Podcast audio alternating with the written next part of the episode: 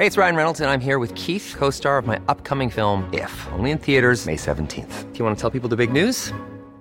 All right, I'll do. Sign up now and you'll get unlimited for $15 a month in six months of Paramount Plus Essential Plan on us. Mintmobile.com slash switch. Upfront payment of $45 equivalent to $15 per month. Unlimited over 40 gigabytes per month. Face lower speeds. Videos at 480p. Active Mint customers by 531.24 get six months of Paramount Plus Essential Plan. Auto renews after six months. Offer ends May 31st, 2024. Separate Paramount Plus registration required. Terms and conditions apply if rated PG. Heraldo Media Group presenta Sergio Sarmiento y Lupita Juárez. Información veraz y oportuna con un toque personal y humano. Por el Heraldo Radio, donde la H suena y ahora también se escucha.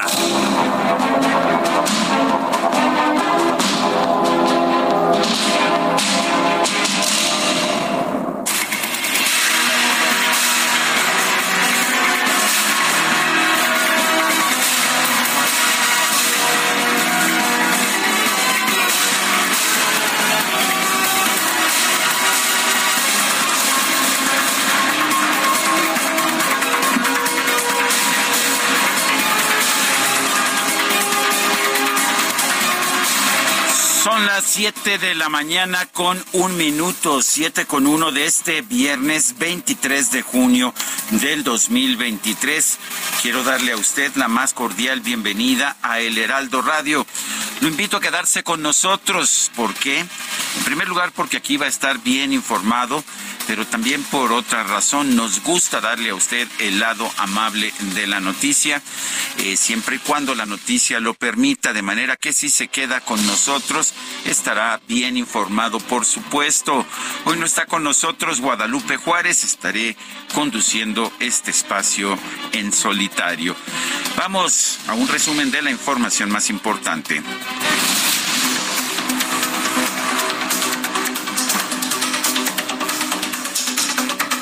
Con nueve votos a favor y dos en contra, el Pleno de la Suprema Corte de Justicia de la Nación invalidó el Plan B del presidente López Obrador en materia electoral. Lo hizo sin pasar a revisar el fondo por las violaciones al procedimiento legislativo. El ministro ponente Javier Lainez explicó que hubo distintas irregularidades durante la aprobación del Plan B, como la sustitución del dictamen, a pesar de que este ya estaba siendo discutido en el Pleno de San Lázaro. A las 23 horas con 30 minutos, es decir, cuando ya habían iniciado la discusión, el documento se sustituyó por una versión que contenía, cuando menos, dos reformas importantes, que es lo que los propios grupos parlamentarios eh, señalaron coloquialmente como la cláusula de vida eterna de los partidos políticos. Al pronunciarse, Esquivel lamentó que el máximo tribunal no haya estudiado el fondo de las reformas impugnadas. Me parece que hoy vamos a emitir una resolución sin resolver el fondo del problema. Al invalidar por vicios de forma más de 450 normas, sin siquiera mencionar o a menos analizar si cada uno de los artículos está pegado o no a la Constitución. Quedarnos en este tipo de exámenes superficiales, los cuales, por cierto, cada vez más frecuentes, me parece que nos resta credibilidad, especialmente en esta materia, la electoral, en la que los actores políticos y la ciudadanía esperan de la Suprema Corte de Justicia de la Nación una labor sustantiva, de mayor profundidad y no de un mero cotejo y palomeo de los formalismos procedimentales que acontecen en el quehacer cotidiano en los órganos legislativos. Bueno, el eh, ministro Alberto Pérez Dayán le recordó a la ministra Esquivel, quizás no había tenido tiempo de leer los precedentes, que la Suprema Corte de Justicia no tiene razón para analizar el fondo de una ley que ha sido invalidada por un procedimiento indebido. Expreso estar absolutamente de acuerdo con el proyecto que se nos presenta. Eh, debo aclarar que no esquivo ni pretenderé hacerlo nunca. Mi deber de examinar la constitucionalidad de cualquier disposición legal mientras pueda asegurar que para llegar a ello, esto es, para estar frente a una ley, estoy convencido de que se hizo lo necesario para que eso que se dice ley es ley. Si no es ley, no tengo por qué estudiar ningún fondo. Bueno, como ah, había de suponerse, esta decisión de la Corte ha desatado una andanada de críticas. El presidente nacional de Morena, Mario Delgado, aseguró que con esta resolución la Suprema Corte de Justicia demostró que está del lado de los conservadores. Cuando la Corte eh, acaba de desechar el plan B, sin discusión mayor, sin ir de fondo. Creo que es una clarísima definición de cómo la Corte está absolutamente del lado conservador. La senadora de Morena y ministra en retiro, Olga Sánchez Cordero, consideró que el Poder Legislativo debe mejorar sus procedimientos para evitar que las reformas sean invalidadas por la Suprema Corte de Justicia de la Nación. La propia eh, exministra Sánchez Cordero sabía perfectamente bien que la manera en que se aprobaron estas leyes era abiertamente inconstitucional, pero vamos a escucharla.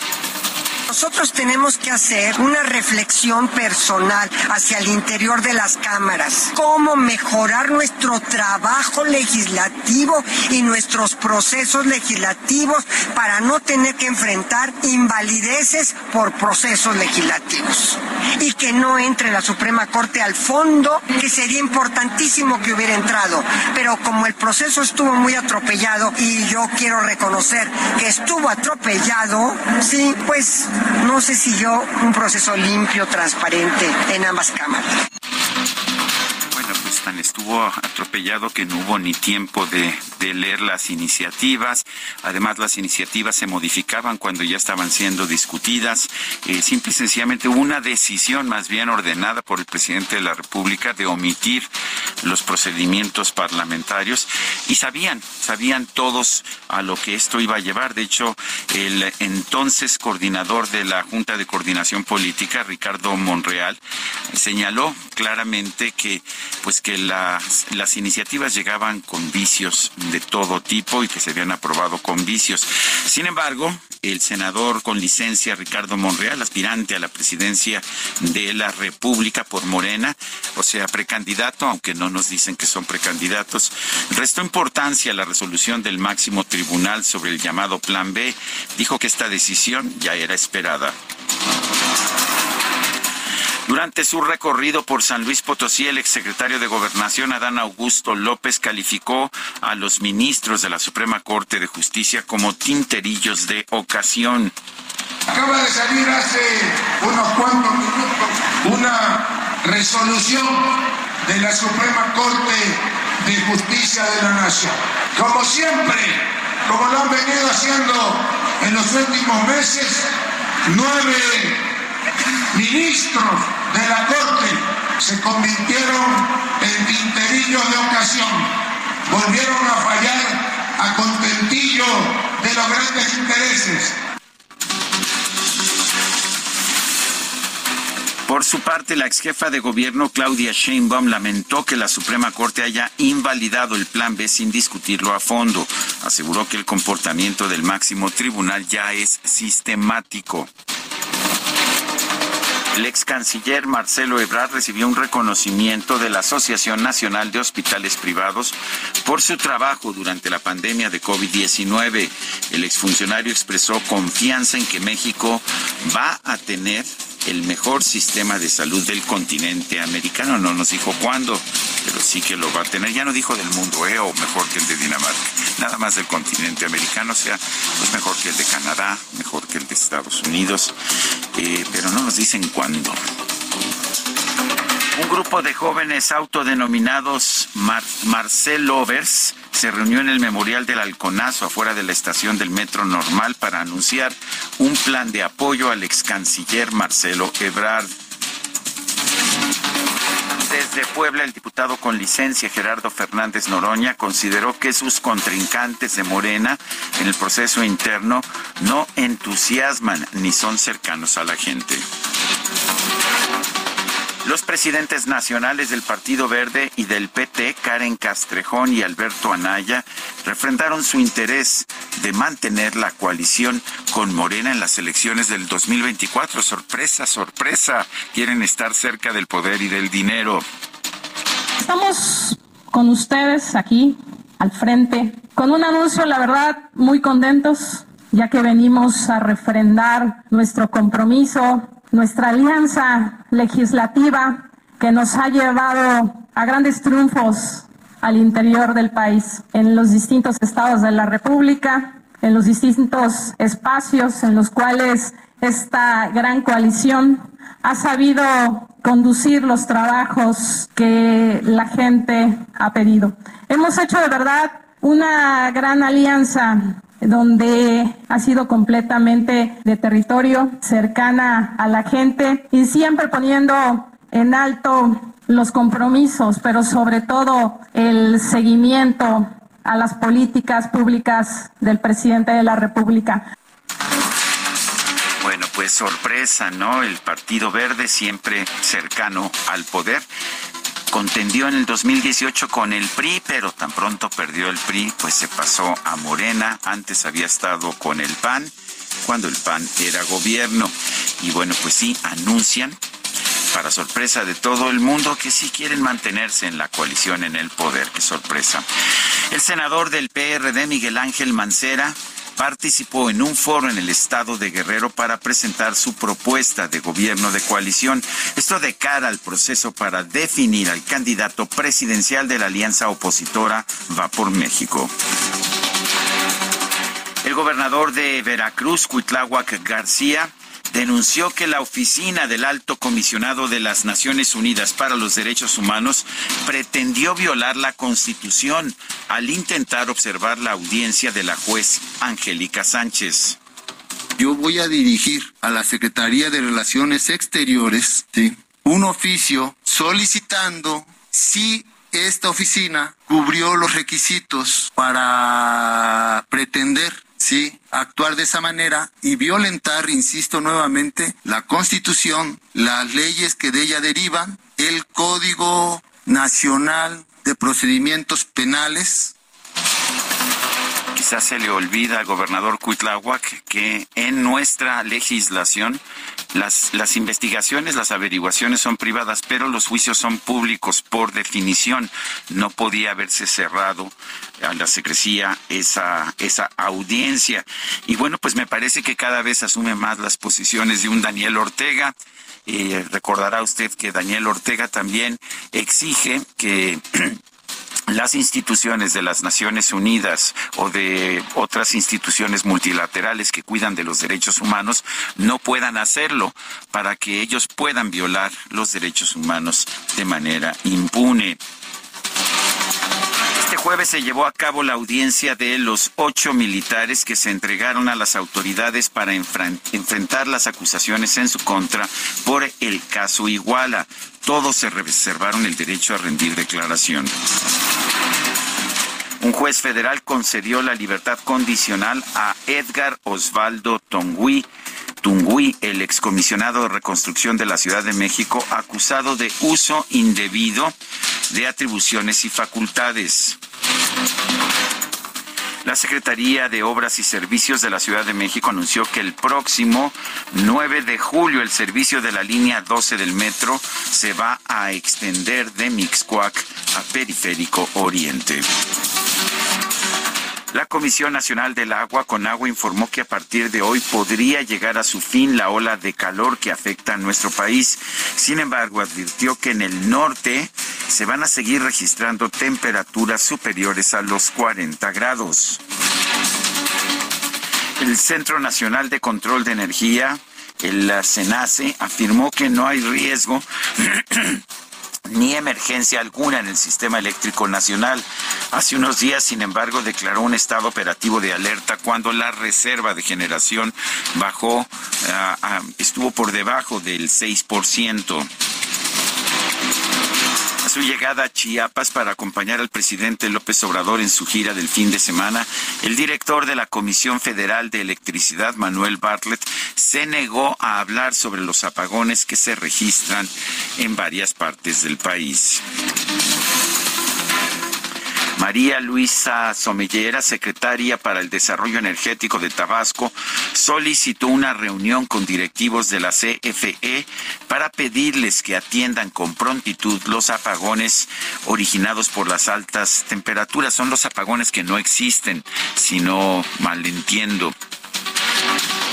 La Secretaría de Salud de Coahuila informó que en los municipios de Monclova y Piedras Negras se reportó la muerte de dos adultos mayores por golpes de calor. Las autoridades de Sonora informaron que en Navojoa murió un hombre que se encontraba jugando béisbol. Esto aparentemente por un golpe de calor.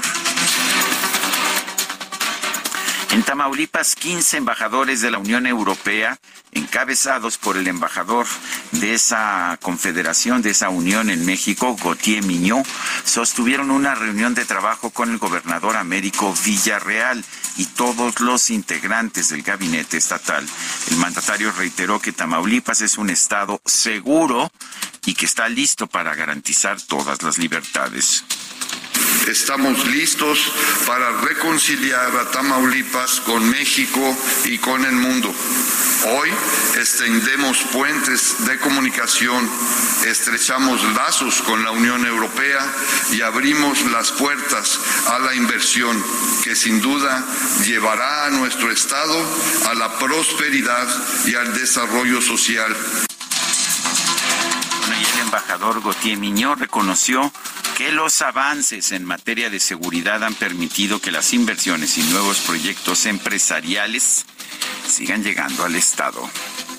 Eh, y, creo que corresponde mucho a las prioridades de la Unión Europea en términos de cooperación en México. ¿Cuáles son esas prioridades? Primero, los temas de gobernanza y de derechos humanos, de seguridad, justicia. Eh, segundo, los temas de la transición verde. Y finalmente, los temas de cohesión social contraalmirante del Servicio de Guardacostas de los Estados Unidos, John Moyer, confirmó el hallazgo de los restos del sumergible Titan cerca de la zona del hundimiento del Titanic. Explicó que todos los tripulantes murieron por la implosión del sumergible. Y en información deportiva, atención, el mexicano Jaime Jaques Jr. fue seleccionado por el Heat de Miami en el draft de la NBA. Es el primer ah, es el primer mexicano en ser seleccionado en una primera ronda del draft.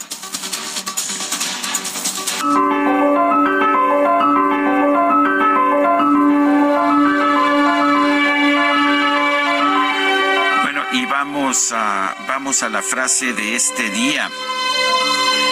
El sojuzgamiento del poder judicial es la vía más directa a la dictadura. Luis de la Barreda Solórzano, uno de los grandes luchadores por los derechos humanos de nuestro país, fundador del programa universitario de la UNAM sobre derechos humanos, el primer presidente de la Comisión de Derechos Humanos del Distrito Federal, Luis de la Barrera Solórzano. Lo repito porque es muy importante en este momento, el sojuzgamiento del Poder Judicial es la vía más directa a la dictadura.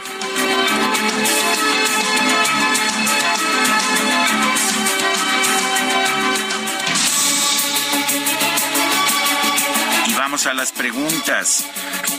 ¿Quién tiene la razón?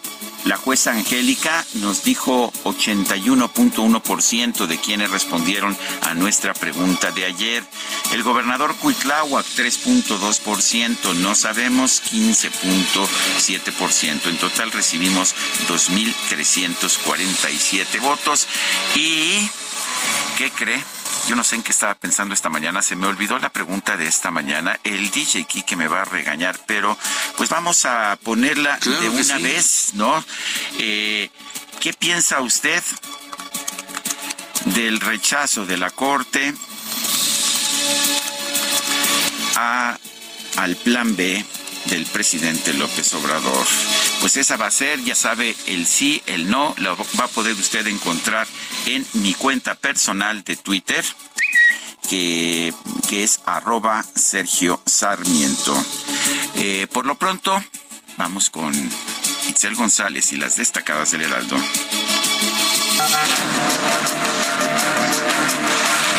destacadas de El Heraldo de México.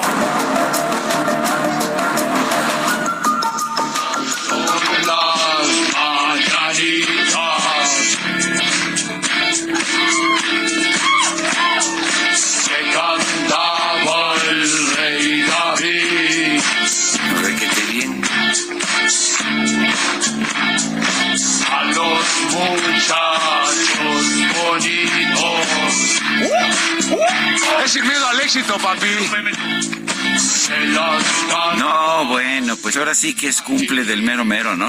Del patrón. Muy buenos días, Sergio, amigos. Hoy es cumpleaños de DJ Kike. ¿Qué haríamos nosotros sin DJ Kike? Yo creo que usted no nos podría escuchar porque no nos abrirían el micrófono, no nos musicalizarían, no enlazarían las llamadas. Así que muchas gracias, DJ Kike, por todo lo que haces por este programa y que pases muy feliz cumpleaños. Ahorita desde, desde tempranito ya andamos festejando, ya se están organizando.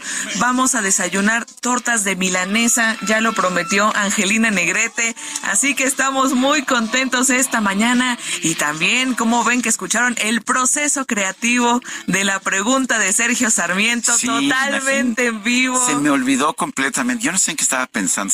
¿Sabes que Llegué entre tu fiesta de cumpleaños que no terminaba nunca y la del DJ Kike que ya estaba empezando, pues se me pasó la pregunta de hoy. Y aparte con la organización del próximo festejo que el domingo cumplimos cuatro años al aire. Cuatro años. Pero vamos a alargarlo hasta el hasta el lunes. El lunes vamos a hacer aquí este globos, pastel, mariachi. Lupita prometió que va a traer mariachi, payaso. O sea, ¿sí viene Lupita el lunes? Va a venir el lunes. Ah, va, yo, pero yo la tenía registrada que llegaba el martes. creo pero- que viene a la pachanga, me Ah, informan. Y también creo que Carla Ángeles, nuestra productora, también viene a la pachanga. Se ¿En va a poner de ambiente, así que el próximo lunes no se pierda este programa. Estamos muy contentos porque nos ha permitido llegar a su hogar desde hace cuatro años. Sí, la verdad es que ha sido un gusto, ha sido un gusto.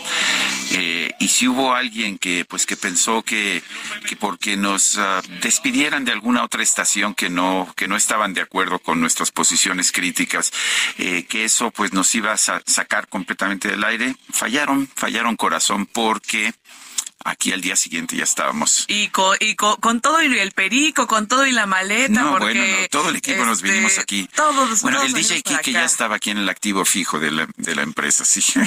Fue una buena adquisición, una, una, una reciente adquisición, pero muy contentos de estar aquí ya por cuatro años en el Heraldo Radio y por supuesto que en el, en el Heraldo de México. Y Sergio, hay que trabajar, me tengo que autocensurar. ¿Qué te parece si comenzamos? Es que, es que hoy eres productora y además Este, destacadora. Híjole, vendemos tamales, birria, mole, sí partimos pastel. Hay que trabajar, así que comenzamos con las destacadas de este viernes 23 de junio del 2023. En primera plana, Suprema Corte sepultan Plan B con nueve votos a favor por dos en contra. Se anuló esta reforma electoral por incurrir en múltiples violaciones graves al procedimiento. País, Morena, PT y Verde refrendan coalición, reafirman que van juntos por 33 millones de votos para lograr el llamado Plan C. Ciudad de México reciben estímulo. Erum celebra medio siglo. Se han atendido más de dos millones de emergencias. Estados, calor, tercera ola, saldo adverso, ha dejado daños en varios sectores. 65.5% del país padece algún grado de sequía. Orbe, Jair Bolsonaro, corte alarga agonía. El expresidente es juzgado de atacar el sistema electoral. Selección mexicana, empieza ciclo de rescate. El Jimmy Lozano y su staff ya trabajan de cara al debut en Copa Oro. Busca ser agresivo. Y finalmente, en mercado, seguridad vial, aprueban el plan de movilidad. La Sedatu indicó que el eje central del proyecto es evitar los fallecimientos. Lupita, amigos. Lupita, un saludo hasta donde esté, Sergio, amigos. Hasta aquí las destacadas del Heraldo. Muy feliz es capaz, viernes. Es capaz que nos está escuchando. Híjole, en fin. saludos a Lupita Juárez, seguramente, o si no, en la retransmisión, ¿verdad? Bueno, pues son las 7 con 24. Do you hear me? talking to you across the water, across the deep blue ocean, under the open sky. Oh my, baby, I'm trying. Bueno, pues, ¿qué cree usted? Hoy es cumple de Jason Mraz uno de los grandes músicos, uh, de los grandes músicos de estos tiempos, y vamos a estar escuchando. Y quiero empezar con esta que me encanta, Lucky. Suerte que despierto junto a ti. Suerte que sentí lo que sentí. Bueno, no, no, no, pusieron la versión original, pero ya, ya la escucharemos porque sí quiero escuchar la versión original. Vamos a una pausa y regresamos.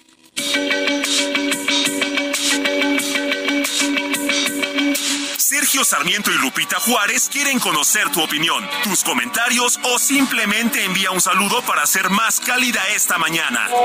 Envía tus mensajes al WhatsApp 55 20 10 96 47.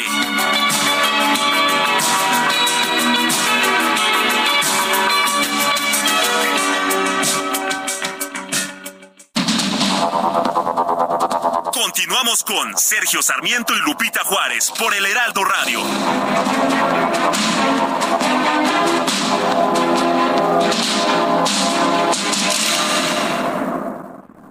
Volante del nuevo Fiat Pulse y acelera tus latidos haciendo eso que te apasiona. Acelera tu pulso con el SUV líder en ahorro de combustible. Estrénalo con una tasa desde 7.99% más seguro gratis. Fiat, sé único. Visita tu distribuidor Fiat Chrysler K31.1% vigencia del 3 al 31 de mayo de 2023. Consulta fiat.com.mx. Do you hear me? I'm talking to you across the water, across the deep blue ocean, under the open sky. Oh my, baby, I'm trying. Boy, I hear you in my dreams. I feel you whisper across the sea. I keep you with me in my heart. You make it easier when life gets hard. Lucky I'm in love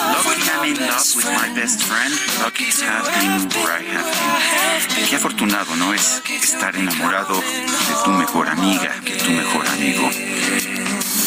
Parece una de esas frases extraordinarias de la imaginación de Jason Mraz. Esta es la versión original que cantaba con la cantante Angelina, o sea, no de Angelina Negrete, sino de Los Ángeles, California, Colby Cale. Me parece una gran canción que tuvo un éxito extraordinario cuando se lanzó allá en los Estados Unidos en 2008, si no mal recuerdo.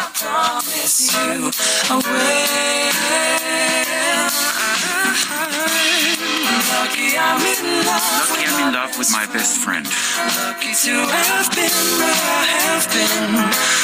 Es mayor privilegio de la vida, estar enamorado de tu mejor amiga, de tu mejor amiga, tu mejor amigo. Y bueno, tenemos mensajes de nuestro público. Dice la señora Vadillo, buenos días para todos. Con mucha tristeza ayer escuché la noticia de que los tripulantes del Titán, del Titan, y del que hubiera sido una hermosa experiencia terminó en una tragedia. Resignación para todos los familiares de los pasajeros. Buen fin de semana. Sí, estoy completamente de acuerdo, señora Vadillo. Y otra persona dice, Sergio Lupita, felicidades por un año más, que sean muchos más. Gracias por mantenernos informados, su buen humor y música. Felicidades a todo su equipo a festejar. Es Catalina Torres. Amy Sheho, ¿hasta qué hora vamos a querer entender que no solo se está creando una dictadura política, sino también criminal? Mientras el gobierno persigue a los jueces, el crimen organizado extorsiona y mata a diestra y siniestra. ¿Qué se necesita realmente para hacerle entender a los fans de Morena que se están ahorcando solos? Saludos cariñosos. Son las 7 de la mañana con 34 minutos, 7 con 34. Está con nosotros Roberto Aguilar, analista financiero y colaborador del Heraldo de México, pues para hablar de dos cosas. Uno, de la inflación en la primera quincena de junio, que fue de 5.18% anual, y también de la decisión de la Junta de Gobierno del Banco de México de mantener la tasa de interés, la tasa de interés de referencia en 11.25%. A ver, Roberto, en primer lugar, eh, sí está bajando la inflación, no solamente en México, sino en otros países del mundo. No sé si es por los programas del gobierno, me parece que no, pero lo que sí estamos viendo es una baja de la inflación y por lo menos ya el Banco de México no está subiendo la tasa de interés, aunque sigue estando muy por arriba de la inflación. Eh, así es, Sergio, muy buenos días y gracias por la invitación. Pero fíjate, Sergio, que lo vemos en el lo vemos en el contexto global.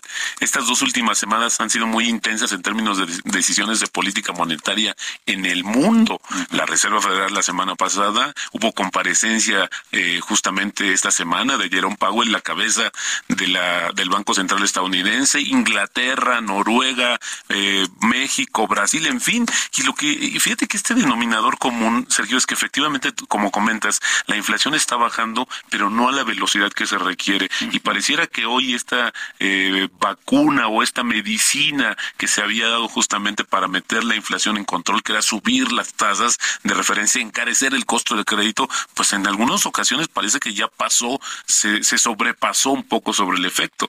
Y este es el tema que hoy, a, a diferencia de lo que sucedió posterior a la pandemia, donde se alinearon todos los temas de política económica, es decir, de política monetaria, perdón, porque los países en general lo que hicieron fue aumentar las tasas. La única excepción importante es Japón, que mantiene las tasas todavía hacia el sentido contrario. Pues hoy con la normalización lo que estamos viendo es que todavía nos dan el aviso es que la inflación sigue todavía siendo una gran preocupación para el mundo. Que a ver, en Estados Unidos ya no subieron la tasa, México tampoco subió la tasa, en Europa sí. Lo curioso es que en Europa estamos viendo que los bancos centrales están pues empujando a la economía a una recesión. En el caso de México y de Estados Unidos, lo sorprendente es, a pesar del impacto inflacionario, a pesar de las tasas de interés, pues estamos creciendo poquito, pero estamos creciendo. Es más, de hecho, yo diría que por eso justamente hay una encrucijada en términos de política monetaria en Estados Unidos. La economía no termina de enfriarse. En México también hemos visto este tema, como tú bien apuntas, 11.25% la tasa de referencia en México es demasiado alta. Ya el banco advirtió, no la subió, ya son dos meses consecutivos que no la sube y al parecer la lectura, este tiempo prolongado, que es lo que había dicho el Banco Central, pues pareciera que se está interpretando que va a ser en lo que resta del año. Ahora, en términos reales, la tasa de interés en México está mucho más alta que en cualquier, eh, que, en Estados Unidos, que en Canadá, que, que en Europa. 11, que es 11.25%, 11.25 contra una inflación de 5.2. Eh, pues aquí es mucho más alta la tasa de interés que en Estados Unidos, que tiene una inflación de 6% y una tasa, la tasa en Estados Unidos está a 4, ¿no? 4.25.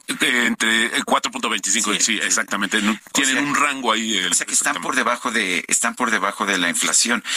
Ahora, esto está generando, esta tasa de, de interés está generando un superpeso lo cual está bien para ciertas cosas, pero que está afectando a muchos productores. Ese es el tema. Fíjate que la discusión sobre el, fortalecimiento del tipo de cambio con este diferencial, fíjate que ya hemos visto, Sergio, eh, hace unos días circuló un reporte, un estudio, donde le veían el tipo de cambio en 16.30. Imagínate lo que significa no solamente perforar esa barrera psicológica de los 17 pesos por dólar, sino llegar a estos niveles, y en gran medida lo están viendo por el tema de las remesas y este diferencial de las tasas, como tú bien dices, el premio es mayor en México, bueno, traigo mis dólares a México y esto nos ha permitido tener un flujo constante, se ha incrementado la oferta de dólares y esto explica el fortalecimiento. Pero el tema es que no es tan bueno para la economía. Ya vimos a los agricultores protestando porque están obteniendo por, por el maíz, están obteniendo pues precios muy por debajo de los que obtenían eh, el año pasado y por lo menos un, la mitad de eso es producto de, del superpeso. Fíjate que, por ejemplo, también esto corre el riesgo, eh, Sergio, de que pudiera también retrasar algunas de las inversiones en este marco del nearshoring, porque no es lo mismo hablar de mil millones de dólares a un, a un tipo de cambio de 19.52 que ha sido el máximo en el año a uno de 17 pesos por dólar. Eso hace un diferencial bastante importante y yo lo que veo hoy es que estos eh, anuncios tendrán que irse más lentos, esperando que haya una recuperación del tipo de cambio. es una baja de porque a ver, lo que estamos viendo de la inflación es muy curioso. Los alimentos siguen estando, siguen subiendo como alrededor del 11%. Exactamente. O sea, ahí hay un problema interno eh, distinto, pero los demás productos ya están teniendo tasas muy razonables de inflación. Sí, fíjate que eso también es importante verlo y eso nos puede, nos, nos hace o nos manda señales de que la disminución de la inflación sí es más consistente ahora en México y esto también nos podría llevar un poquito más de tiempo porque, como te decía, llegar al nivel de 3% que es el objetivo del Banco de México va a ser hasta el 2024. Pero ayer, fíjate que también eh, las expectativas, que eso es un gran cambio que hizo el Banco de México en el anuncio, en el anuncio de política monetaria, también revisa sus estimados de la inflación por cierre del trimestre y los bajó ligeramente. Es decir, estamos viendo una inflación del 5% al final de este año, que está en línea con lo que se esperaba, pero sin embargo yo veo esta correlación que habría con el tipo de cambio, porque si bien el tipo de cambio está en estos niveles, nada nos garantiza que por alguna situación se pueda rebotar. Y eso, estimado Sergio, sí tendría también, regresaría la presión de vía precios a la inflación en México. Así es que hay que tener mucho cuidado porque el 17 quizás no nos va a durar toda la vida y, el rebote, según advierten, podría ser, fuerte. Se podría haber una depreciación fuerte. ¿Cómo ves las perspectivas de la economía de Estados Unidos, nuestro principal socio comercial? Se habló durante mucho tiempo de una recesión. Todos los analistas, no todos, pero muchos analistas decían ya viene la recesión, ya viene la recesión. No ha llegado y ya ayer Janet Yellen, la secretaria del Tesoro, se mostraba pues más este menos negativa y decía pues a lo mejor no caemos en recesión. Sí, fíjate que eso se ha ido desvaneciendo poco a poco. Efectivamente, primero se fue como pateando la probabilidad de el momento en que iba a llegar la recesión en Estados Unidos. Se hablaba un poco de que iba a ser profunda pero muy corta y al final del día se ha ido desvaneciendo y hoy no nos queda claro si efectivamente Estados Unidos puede, y esa es una buena noticia para México, por supuesto. El tema es que eh, bajo qué fundamentos hoy hablando de que también está este vigor de la economía estadounidense podría generarle también presiones por el otro lado inflacionarias y podría obligar nuevamente a la Reserva Federal a subir sus tasas. Así es que este juego justamente de, política monetaria todavía no está muy definido ni tampoco claro, Sergio. Roberto Aguilar, analista financiero, colaborador del Heraldo de México. Gracias, como siempre, por ayudarnos a entender este momento. Te agradezco el espacio, Sergio. Muy buenos días. Siete con cuarenta y un minutos. La Suprema Corte de Justicia de la Nación invalidó la segunda parte del Plan B de la reforma electoral. Lo hizo sin meterse al fondo, simplemente por las violaciones graves al procedimiento legislativo. Diana Martínez, adelante con tu información. Así es, Sergio, muy buenos días. La Suprema Corte de Justicia de la Nación invalidó la segunda parte del Plan B de la reforma electoral porque el Congreso de la Unión incurrió en múltiples violaciones graves al procedimiento legislativo. Después de un debate de aproximadamente hora y media, los ministros anularon por nueve votos el decreto por el que se reformaron las leyes generales de instituciones y procedimientos electorales, de partidos políticos y la ley orgánica del Poder Judicial de la Federación y se expidió la ley general de los medios de impugnación en materia electoral, este decreto fue publicado el pasado 2 de marzo.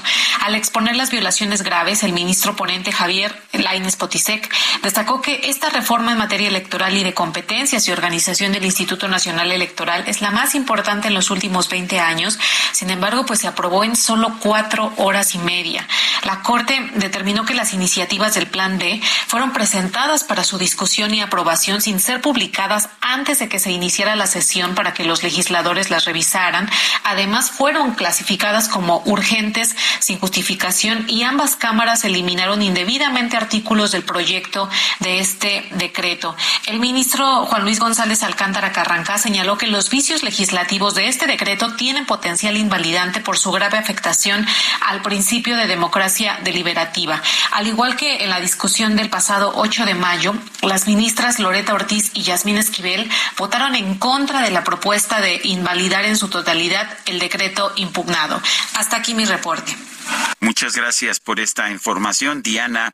Martínez. Y bueno, la oposición celebró este fallo de la Corte sobre el Plan B. Jorge Almaquio, cuéntanos adelante.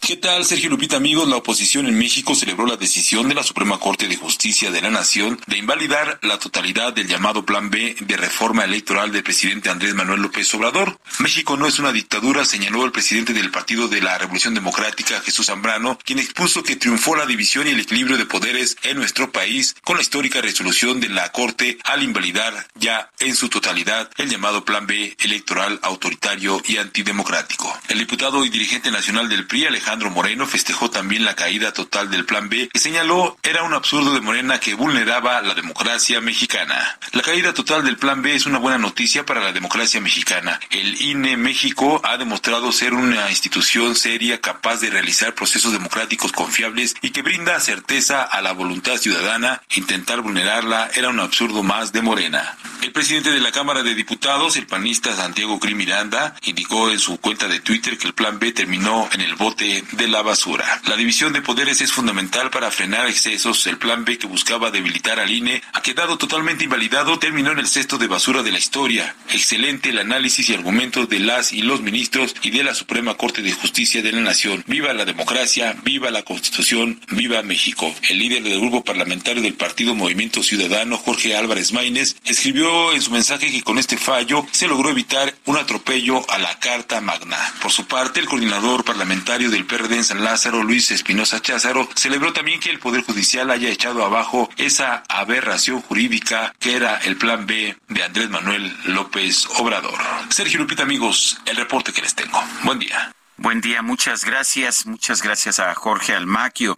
Tenemos en la línea telefónica Francisco Burgoa, él es abogado constitucionalista y catedrático de la Facultad de Derecho de la UNAM. Gracias por tomar nuestra llamada. Hay varios elementos que me parecen importantes que han sido cuestionados por distintos grupos políticos a esta decisión de la Suprema Corte.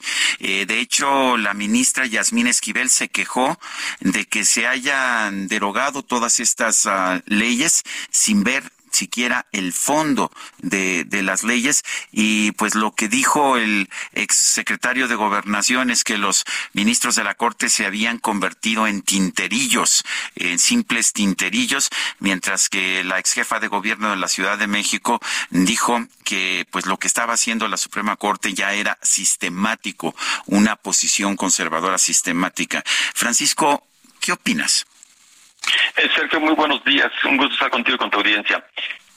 El tema de el análisis de la forma por parte de las ministras y de los ministros no es un tema que tiene que ser de alguna forma eh, soslayado, así como que no tiene mayor trascendencia que lo que importa es que la mayoría parlamentaria de Morena y sus aliados que fueron electos por el voto directo, que cuentan con legitimación democrática, eh, que ellos tienen todo el derecho de estar aprobando sus leyes. O sea, aquí son, digamos, dos temas y en esto sí hay que ser muy cuidadosos porque precisamente esta es la narrativa de que la Corte se está excediendo en sus facultades al estar invalidando este decreto por violaciones graves al procedimiento, porque en estos casos, Sergio, la forma sí es fondo, porque por ejemplo, el ministro Alberto Pérez Dayán lo que decía es que no se puede entrar al análisis de la constitucionalidad, es decir, del contenido de las normas, porque para llegar a ese análisis, primero hay que estar frente a una ley. Y si esa ley no es una ley porque hubo violaciones graves en su confección, en su creación, entonces no se puede entrar al propio contenido. También, por ejemplo, lo comentó Juan Luis González Alcántara cuando comentaba, que el estudio de los vicios del proceso legislativo no es nunca superficial, precisamente porque la forma tiene que implicar la posibilidad de que se permita o se garantice una deliberación democrática, cuando esta es fundamental para la democracia. Y el ministro María Aguilar también hizo referencia a que las violaciones por sí mismas son un atentado contra la Constitución, particularmente contra el artículo 72. Es decir, cuando se va a crear una ley, se tienen que cumplir con los pasos para su creación que lo dice el artículo 72. Y si no se cumplen, entonces hay una violación a la Constitución, artículo 72, con independencia de las violaciones a la ley orgánica del Congreso y a los reglamentos de la Cámara de Diputados y del Senado. De ahí que la Suprema Corte está haciendo uso de sus facultades al declarar la invalidez por violaciones graves al proceso legislativo, que no solamente es una, son varias que están totalmente ahí enlistadas dentro de este proyecto de resolución que ya fue aprobado, por parte de los nueve ministros y ministras de la Corte. Eh, ahora, el, yo tengo la impresión de que la forma en que se legisló era precisamente para provocar esta situación. El propio coordinador de los senadores de Morena, Ricardo Monreal, en aquel entonces, pues advirtió que, que las cosas no se podían hacer así e incluso en el fondo, pues que también había decenas de elementos inconstitucionales. Sabían lo que estaban haciendo, lo hicieron de todas formas. ¿Y por qué? Tienes ahí toda la razón, eh, Sergio, lo, lo sabían, tan lo sabían que inclusive también ayer la senadora Olga Sánchez Cordero, exministra de la Corte, dijo que tenían que hacer una reflexión de todos los errores que, que cometieron. Es decir, al saberlo es porque hay una intención y su intención al final era provocar o continuar con esta narrativa en contra de ministros y ministras de la Suprema Corte o se confiaban de que no iban a declarar la invalidez, de que por ser mayoría legítimamente eh, electa por la ciudadanía, no les iban a hacer nada y simplemente no. Existe un principio de seguridad jurídica en donde se indica que todas las autoridades tienen que hacer aquello que la ley les permite. Y si ese acto de autoridad no está debidamente motivado y fundamentado, entonces puede ser objeto de ser revisado por parte del Poder Judicial, en este caso por parte de los ministros. Y simplemente los ministros hicieron lo que la Constitución los mandata, los obliga a revisar la constitucionalidad de este plan B y en este caso por violaciones graves, insisto, son varias, no solamente una, se declara la invalidez total de este decreto y al final eso se eh, fomenta con esta narrativa de seguir atacando y intimidando y buscar quizá el objetivo de que los jueces sean electos por el voto popular. El ministro Arturo Saldívar ha venido señalando siempre a través de varias decisiones que para declarar la inconstitucionalidad de una ley, las, las faltas, las violaciones al procedimiento tienen que ser muy graves. En este caso sí consideró que fueron graves, pero eh, eh, ¿qué, ¿qué, opinas de ese criterio? En realidad es el único ministro que a veces ha votado a favor y a veces en contra de estas determinaciones. mira, Sergio, es muy buena pregunta porque inclusive la propia ministra presidenta, cuando intervino en la sesión de ayer, hizo referencia a este deber ético que se debe de tener de mantener el mismo criterio ante situaciones similares. Porque si alguien ha votado en otros asuntos para declarar la invalidez de algún decreto de reformas por graves vicios en el proceso legislativo, entonces es un deber, es una obligación continuar con, en ese sentido. Y precisamente el ministro Arturo Saldívar es el que en su criterio, en algunas ocasiones, sí ha habido muchos elementos para declarar la invalidez y otras veces no los hay, porque al final queda en el criterio de cada ministro saber si el cúmulo de violaciones son suficientes para declarar la invalidez por violaciones graves al proceso legislativo o no. O sea, ¿cuántas se necesitan? Tampoco es que se tenga un número que puede, tiene que ser una o tienen que ser tres o cinco. Dependerá en cada caso de la gravedad de esa violación al proceso legislativo. La ministra Loreta Ortiz lo que dijo fue que, que la oposición sí conocía los elementos de la ley, que no puede decir que no la conocía. ¿Tú qué opinas? Bueno, yo creo que es muy fácil este decirlo desde desde el lugar en donde se encuentra Loreta Ortiz y más porque sus comentarios han sido cercanos a defender los intereses de Morena, del gobierno de la República. Pero simplemente es, si un dictamen se publica en la Gaceta Parlamentaria y a los pocos minutos se sustituye por otro, pero además estamos hablando de la creación de una nueva ley y la modificación a tres leyes que en su conjunto implicaban más de 400 artículos que era materialmente imposible que todos los legisladores pudieran conocer lo que se iba a discutir y se iba a votar, inclusive los propios legisladores de Morena.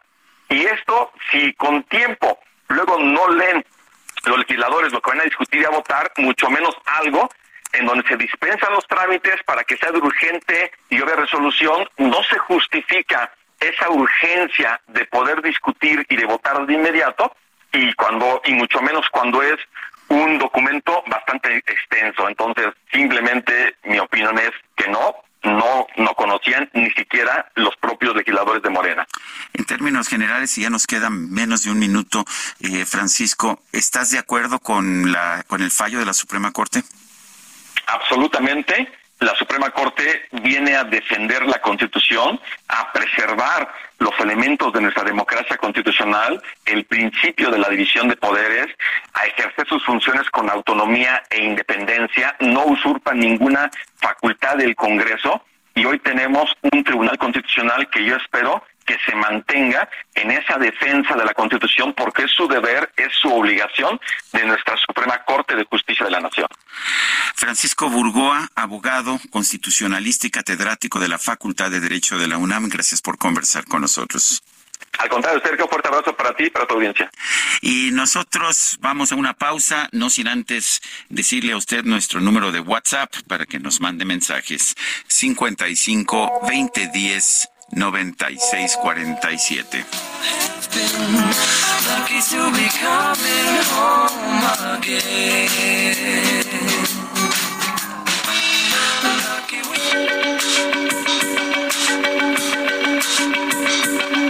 Sergio Sarmiento y Lupita Juárez quieren conocer tu opinión, tus comentarios o simplemente envía un saludo para ser más cálida esta mañana.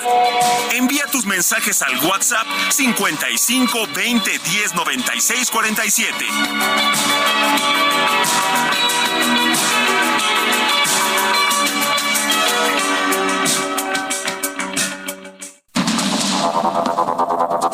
Continuamos con Sergio Sarmiento y Lupita Juárez por el Heraldo Radio.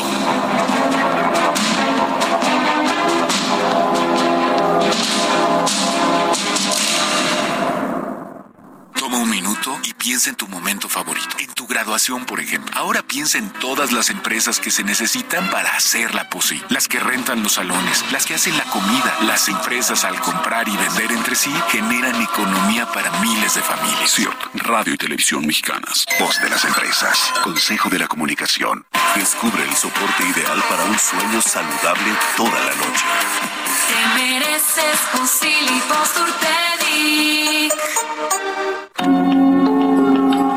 Las Naciones Unidas conmemoran el 23 de junio como el Día Internacional de las Viudas, desde 2011 con el fin de dar voz a las experiencias de las viudas y para reactivar cuanto antes el apoyo especial que necesitan.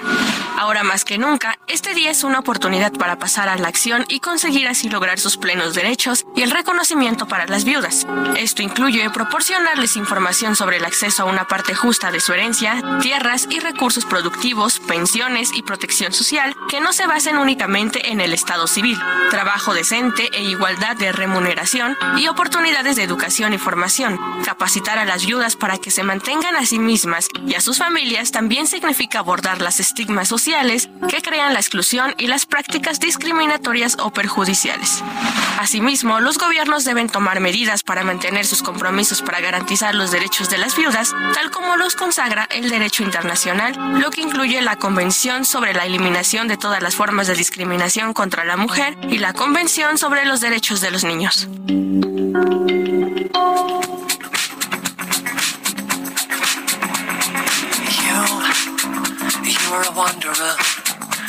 You walk into a room, it's like we've landed on the moon. You, yeah, you're a dreamer. When you walk into a space, you make believers. If it makes you feel good, if you're excited. If you really want it, and you cannot hide it. If it makes you feel good, then go on, let it, and go on, get it. Cause if it makes you feel good, I feel good too.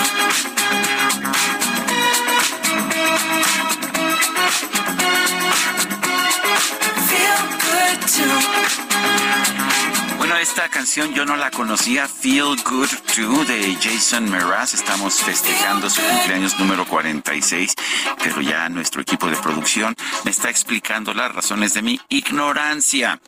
Y es que el nuevo disco en el que aparece esta canción, Mystical Magical, Rhythmical Radical Ride, se lanzó apenas el día de hoy, o sea que es todavía temprano, no he tenido oportunidad de escucharlo, pero estaré escuchando este disco por lo pronto, Feel Good 2. No la conocía, pero me gusta mucho Jason Mraz, esta combinación entre rock, pop, eh, reflexiones eh, románticas.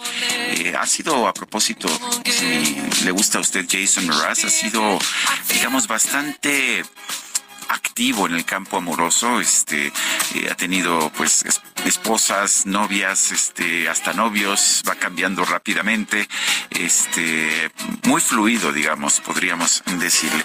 A mí me parece un gran músico y qué bueno que lo estamos escuchando el día de hoy.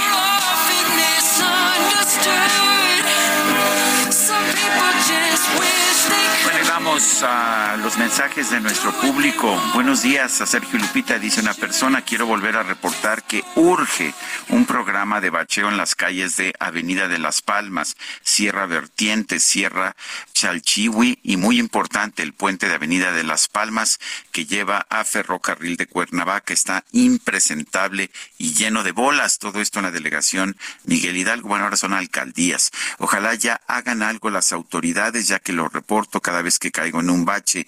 Ya se me rompió una llanta y se me dobló un rin del auto. Saludos y gracias por tomar en cuenta mis comentarios. No nos pone su nombre, eh, pero la verdad es que sí estamos viendo un deterioro en la infraestructura urbana, no solamente en la Ciudad de México, en mucha parte del país. Y esto es porque los políticos han descubierto que en lugar de usar el dinero de los impuestos para lo que debe ser, esto es para los servicios públicos, lo usan para comprar votos y resulta que para ellos es más rentable, para los contribuyentes por supuesto que no.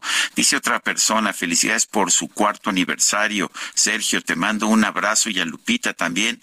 Eh, y a Lupita también. Enrique Matamoros es quien firma, me alegran todas las mañanas. Y otra persona dice, muchas felicidades para Quique. ¿Quién interpreta las mañanitas de hoy? Por favor díganme, por ahí las tenemos, Quique, a ver las mañanitas. Eh, me dicen que son los chicharrines, los chicharrines. A ver, ¿no estaban preparados? No, Quique, eh, ya vi que no era culpa tuya, pero bueno, eh, tablita para Angelina, ¿eh? Tablita, y ahora que se pueda, a ver si tenemos las mañanitas. No, no, no, no. Bueno, ya ya, ahí, este, ¿qué puedo decir? Bueno, vamos a, a, ver, ya están. Se cantaba el rey David. Ofrezco disculpa a los muchachos bonitos. No, bueno. Bonito, bonito, aquí solamente el DJ Kike. Son las 8 de la mañana con 6 minutos y vámonos al clima. Sigue haciendo muchísimo calor. Adelante. Gracias, de todo corazón. El pronóstico del tiempo con Sergio Sarmiento y Lupita Juárez.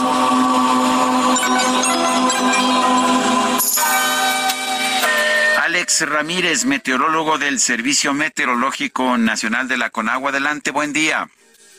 Muy buenos días, Sergio. Saludos con gusto aquí a toda la gente que nos escucha. Y yo les comento que para este día prevalecerá el ambiente muy caluroso, con temperaturas por arriba de los 40 grados Celsius, esto principalmente en los estados del noroeste y norte del territorio nacional, así como en el litoral del Pacífico mexicano. Son temperaturas extremadamente calurosas, superiores a los 45 grados Celsius, en zonas de Sonora, Nuevo León y Tamaulipas. Asimismo, el paso de la onda tropical número 6 sobre el sudeste mexicano y un canal de baja presión ocasionarán lluvias de fuertes a muy fuertes en Veracruz y la península de Yucatán, lluvias muy fuertes intensas en Oaxaca y Tabasco y lluvias puntuales torrenciales en el estado de Chiapas. Por otro lado, la interacción de una línea seca sobre Coahuila y un canal de baja presión que se extenderá sobre la mesa del norte hasta el occidente de México generará chubascos y lluvias puntuales fuertes acompañadas de descargas eléctricas y posible caída de granizo esto sería en Chihuahua, Coahuila, Sinaloa y Durango. Además, se pronostican fuertes rachas de viento que van desde los 60 hasta los 80 kilómetros por hora, con torbaneras en la península de la California, la Mesa del Norte, el noreste y el occidente del país. Y bueno, Sergio, finalmente te comento que para la Ciudad de México durante esta mañana se prevé cielo con nubes dispersas y ambiente templado. Y durante la tarde el ambiente será caluroso, con un incremento en la nubosidad sin probabilidad de precipitación. En cuanto a la temperatura, la máxima será de 29 a 31 grados Celsius y para mañana la mínima será de 14 a 16 grados Celsius. También te comento que para mañana, para aquí, para la Ciudad de México, se prevén lluvias aisladas y para el día domingo, chubascos. Entonces, esta es la información que tenemos desde el Servicio Meteorológico Nacional. Gracias por, por la información, Alex. Alex Ramírez, un fuerte abrazo. Muchas gracias, hasta luego. Y son las 8 de la mañana con 8 minutos. Vamos a, a esas noticias que nunca va a encontrar en otras emisoras, pero que aquí son una parte cotidiana de nuestra información. Vamos con el Químico Guerra. El Químico Guerra, con Sergio Sarmiento y Lupita Juárez. Químico Guerra, ¿cómo estás? Buenos días, ¿qué nos tienes esta mañana?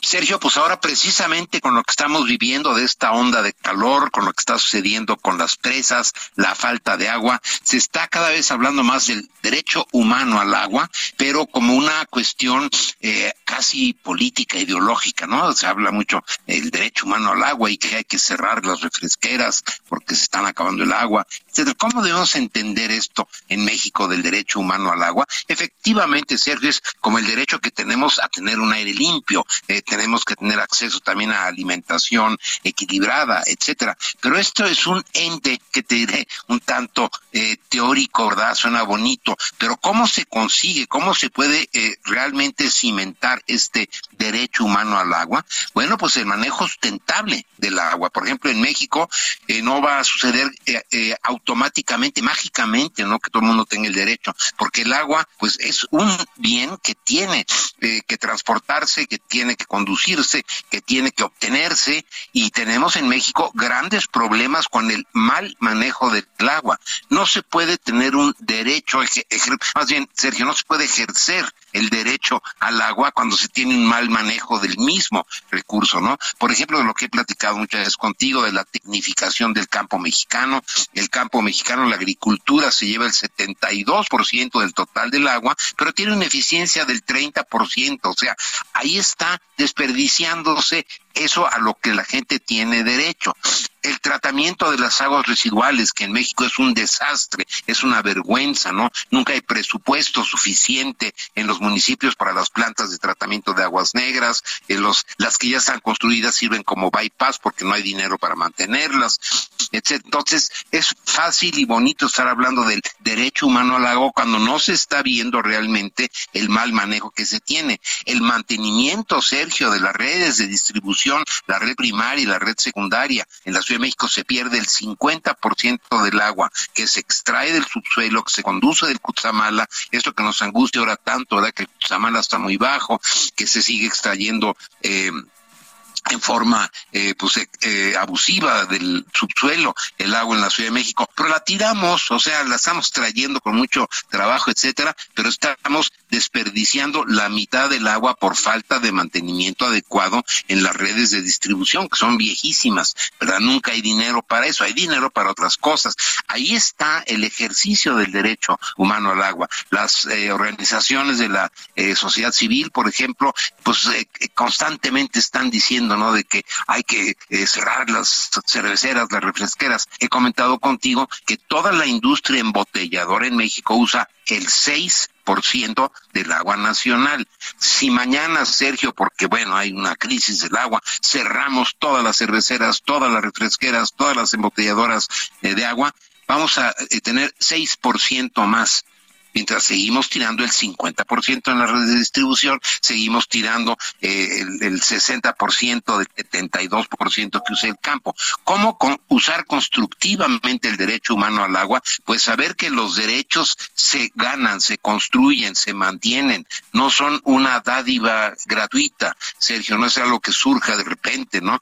Del cielo. Es, es muy bonito desde el punto de vista político, vamos a estar hablando del derecho humano al agua, pero atrás de los derechos existe siempre la construcción de una sociedad participativa, informada, pero sobre todo que tenga ciudadanía ambiental. ¿A qué me refiero? A que tengamos conciencia de lo que significa el conducir, potabilizar, mantener en buen estado eh, las tuberías, el eh, pues mantener los caudales de los ríos que no estén contaminados, etcétera, ¿no? Eso es el derecho, el verdadero derecho humano al agua, no simplemente la frase hueca que luego pues se malusa desde el punto de vista ideológico y con intereses a veces también sabemos políticos, Sergio. El derecho humano al agua, claro que lo tenemos, pero lo tenemos que construir. No es una cuestión de dádiva gratuita, Sergio.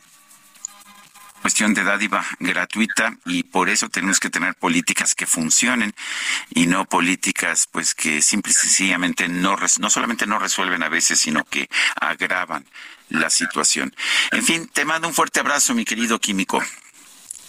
Igualmente a ti, Sergio, buen fin de semana. Buen fin de semana al químico Guerra. Esta mañana, desde su conferencia de prensa en Chiapas, el presidente López Obrador aseguró que interpreta la invalidación del Plan B por parte de la Suprema Corte como una actitud política de protección de los intereses de una minoría rapaz y corrupta de quienes se sentían los dueños de México. Vamos a escucharlo.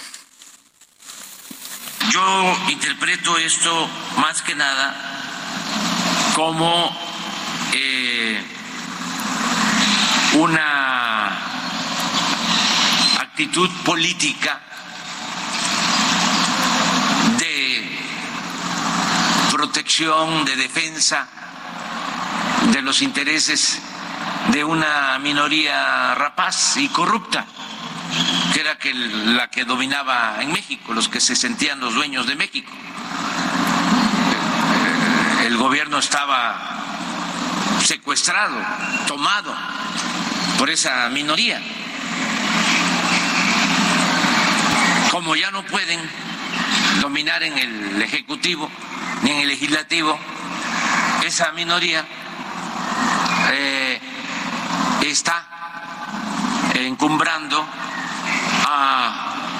el Poder Judicial convirtiéndolo en un supremo poder conservador. Ahí es donde se están queriendo refugiar los delincuentes de cuello blanco tanto daño le han hecho al país. Pues ahí está la posición del presidente de la República, Andrés Manuel López Obrador. Me gustaría conocer su punto de vista sobre la posición del presidente. Mándenos mensajes de WhatsApp al 55 2010 96 47 con el objetivo de brindar opciones que atiendan las necesidades de vivienda, el Infonavit ha modificado el crédito Mejoravit eh, ¿De qué se trata? Vamos a conversar con Daira Vergara. Ella es delegada regional del Infonavit en el Estado de México. Daira Vergara, buenos días. Gracias por tomar nuestra llamada. Cuéntenos eh, qué es el Mejoravit y eh, qué modificaciones se le están haciendo. Muy bien, muchas gracias, Sergio. Buenos días, gracias por el espacio. Pues contarles que, como siempre, el Infonavit está en constante cambio y mejora para favorecer a los trabajadores y trabajadoras en México. Eh, pues contarles que, que a, partir de un análisis eh, se, se, revisó que los las viviendas, más el 30, 38% de las viviendas, tenían problemas de humedad y filtraciones y, y un poco más el 38.7 de viviendas contaban con problemas de grietas o cuarteaduras en el Estado de México. Por ello, eh, tenemos hoy a, a presentarles los nuevos productos. Uno es Mejoravit Repara, que es un crédito para hacer micro mejoras, que va de los 9.461 pesos a más de 37.000 pesos. La tasa disminuye del 18 al 10% con un plazo para pagar de uno a cinco años y eso lo elige el derechohabiente. Eh, y bueno, muy importante, eh, aquí hay una acción positiva a favor de las mujeres eh, en donde la edad de la acreditada más el plazo del crédito no deberá de ser mayor a los 75 años. Generalmente es 70 y en este caso como una acción positiva se aumenta a 75 para las mujeres. Este, en este es en el caso para Mejoravit Repara. Tenemos también Mejoravit Renueva, que es, un crédito igualmente, eh, pero que tiene como finalidad apoyar para hacer eh, mejoras mayores que va desde 37 mil pesos hasta casi 150 mil pesos y la tasa de interés disminuyó del 18 al 11%. El plazo del pago es de 1 a 10 años. Igualmente, la suma de la edad de la acreditada más el plazo del crédito no deberá de ser mayor a 75 años. Entonces, pues estamos muy contentos eh, compartiéndoles estas noticias a favor de, la, de las y los trabajadores. Eh, un poquito contarles los requisitos, muy importante, tener relación laboral vigente, eh, bueno, pues obviamente autorizar la consulta al buró de crédito, está registrado en la FORE, habitar en la vivienda y algunos otros requisitos en específico. Para mayor referencia, Sergio, bien importante decir, este es el, crédito para hacer mejoras más eh, con, con la tasa más baja en el mercado y este eh, si una persona quisiera hacer una micro mejora, una reparación y pide un crédito en un banco, le saldría en promedio tres veces más caro que tramitar un crédito con nosotros. Y entonces estamos muy contentos de poderles eh, presentar este, este, este nuevo producto. Bueno, el, ¿este producto se, se, está en todo el país o nada más en el Estado de México? Este producto está en todo el país y eh, estamos listos en todos los centros de servicio para recibirlos. En el Estado de México, como siempre les decimos que estamos en Toluca, Tlanepautla y Cuautitlán Izcalli. En esta parte, a todas y todos los radioescuchas, ustedes lo pueden tramitar a través de, eh, de mi cuenta sonavit.org.mx. Ahí viene un apartado que dice Mejoravit. Ustedes le pican y vienen todos los requisitos. Entonces, la idea es que ustedes lo, lo recopilen y puedan hacer una cita en el centro de servicio, ahí mismo en su página, para que puedan asistir con nosotros, revisar les revisamos todos los requisitos y si cumplen en ese momento firman su contrato y se llevan sus dos tarjetas. Una tarjeta que va a tener el 20% en efectivo para que ustedes paguen la mano de obra y la otra eh, va a tener el 80% del recurso para que ustedes la gasten en las tiendas y en los comercios para poder comprar los productos para realizar estas mejoras. Entonces, así funciona. La verdad es que incluso el procedimiento es mucho más sencillo y bueno, pues estamos muy contentos de poder anunciar estos estos productos a favor de las y los trabajadores en México. Bueno, pues Daira Vergara, delegada regional del Infonavit en el Estado de México, gracias por hablar con nosotros y toma tomo nota de estas uh, mejoras del Mejoravit. Muchas gracias, Sergio, por el espacio. Saludos y buen día. Bueno, y en otros temas, eh, eh, la, la producción de la construcción está, está aumentando después de haber caído de forma dramática en los últimos años. En abril pasado, el valor de la construcción creció 1.8% en su medición mensual. Esto significa que tiene una expansión de 7.8% anual. Eh, los uh, principales, las principales razones de este, pues pequeño rebote, digo pequeño porque estamos todavía como 30% por abajo de lo que llegamos a tener a fines del 2018 es producto de la, inversión en electricidad y telecomunicaciones, transporte y urbanización. Eso es lo que está eh, generando estos cambios. Según la encuesta nacional de empresas constructoras del mes de abril pasado, el crecimiento fue impulsado por el rubro de horas trabajadas, mientras que el personal ocupado total y las remuneraciones medias salariales disminuyeron en la medición mensual, eh, pero avanzaron ligeramente ligeramente en el, en el comparativo anual para quedar ah, con ah, variaciones anuales de 7.8% en producción, 0.1% en personal ocupado, 8% en horas trabajadas y 3% en remuneraciones medias salariales. Vale la pena señalar que la industria de la construcción es uno es una de las actividades que más empleos genera en nuestro país, sobre todo para personas de escasos recursos y por lo tanto es tan importante para la economía y para la sociedad son las ocho con veintidós, seis países incluido México, pidieron al presidente de los Estados Unidos, Joe Biden, que apoye a Argentina en las negociaciones con el Fondo Monetario Internacional. Noemí Gutiérrez nos tiene el reporte. Muy buenos días. Comentarles que el presidente Andrés Manuel López Obrador y sus homólogos de Brasil, Bolivia, Chile, Colombia y Paraguay le pidieron a Joe Biden, presidente de Estados Unidos, que apoye a Argentina en las negociaciones con el Fondo Monetario Internacional para reestructurar su deuda. En una misiva enviada este jueves, los mandatarios señalan que se busca una solución que permita el crecimiento de Argentina para generar empleos y el aumento de sus exportaciones para que puedan afrontar los vencimientos del préstamo otorgado por el Fondo Monetario Internacional, el mayor otorgado en la historia de ese organismo, con un monto superior a mil por ciento de su cuota. Textual escribieron, los mandatarios de la región creemos que es posible encontrar una salida consensuada que le permita a Argentina transitar en la coyuntura en la que se encuentra. manifestaron que los principios comunes y compartidos en las Américas en torno a la democracia, los derechos humanos y la inclusión social deben guiar al encuentro de una solución rápida y efectiva para Argentina.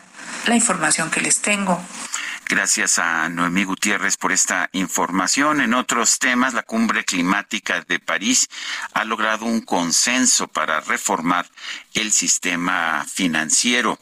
Eh, se llevó a cabo una reunión que ha concluido ya este viernes. Recordemos que París está más adelantado en el horario, con un consenso completo para reformar en profundidad el sistema financiero mundial. Eh, lo que señala el comunicado que dieron a conocer los países es que este pues esta, este consenso completo volverá al sistema financiero mundial más eficaz y más equitativo. Pero pues, en realidad, cuando vemos ya la parte concreta de los resultados, pues nos, damos cuenta de que el consenso completo es bastante limitado. Estados Unidos, el Reino Unido, Francia, España y Barbados, entre otros países, acordaron con el Banco Mundial y otros organismos un sistema para suspender la devolución de la deuda en caso de naturales. Este era un reclamo de la primera ministra de Barbados, Mia Motley. Vamos a una pausa y regresamos en un momento más.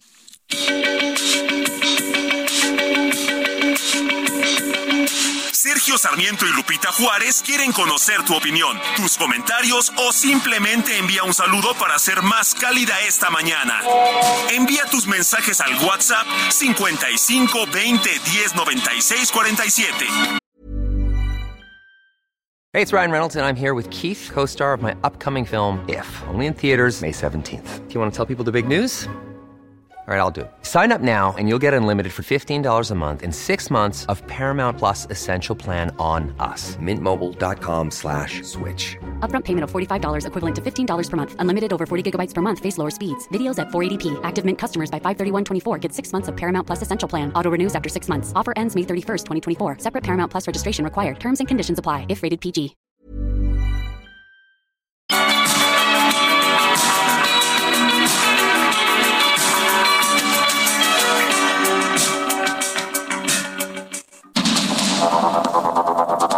Continuamos con Sergio Sarmiento y Lupita Juárez por el Heraldo Radio.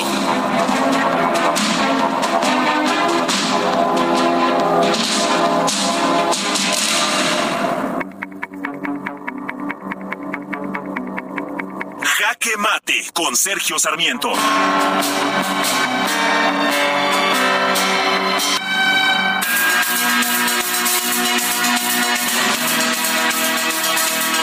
Decisión de la Suprema Corte de Justicia de echar para atrás el famoso Plan B de reforma electoral del presidente López Obrador es muy importante.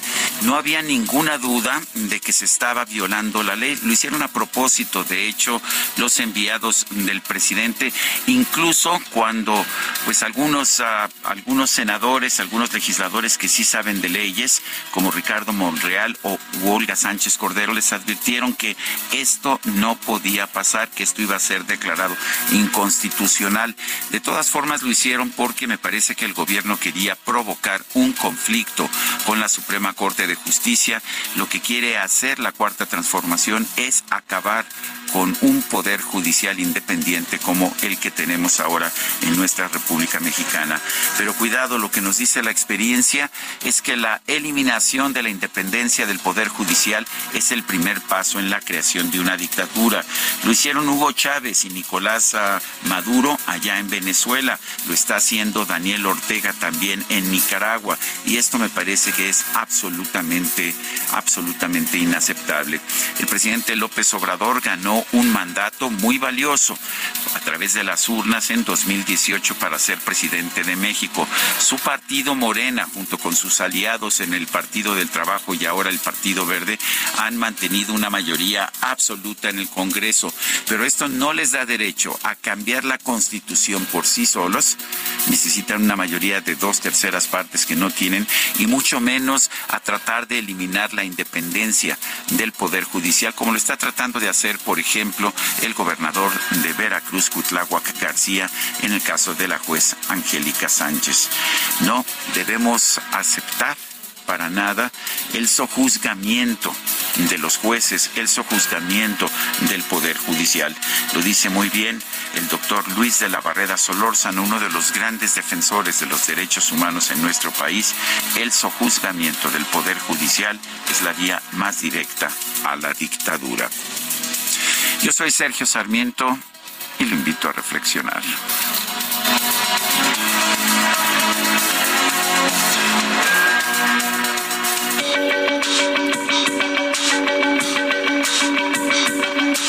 Sergio Sarmiento, tu opinión es importante. Escríbele a Twitter en arroba Sergio Sarmiento.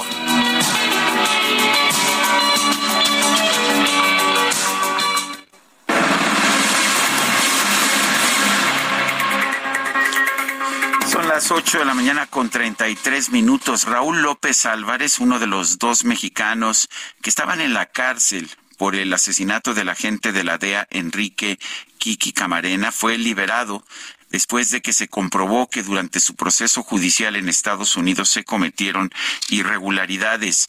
Eh, la verdad es que no conozco el proceso a fondo, pero seguramente Mike Vigil, ex jefe de operaciones internacionales de la DEA, pues nos puede informar más a fondo. Eh, Mike Vigil, gracias por tomar nuestra llamada. ¿Cómo ves esta decisión de dejar en libertad a Raúl López Álvarez?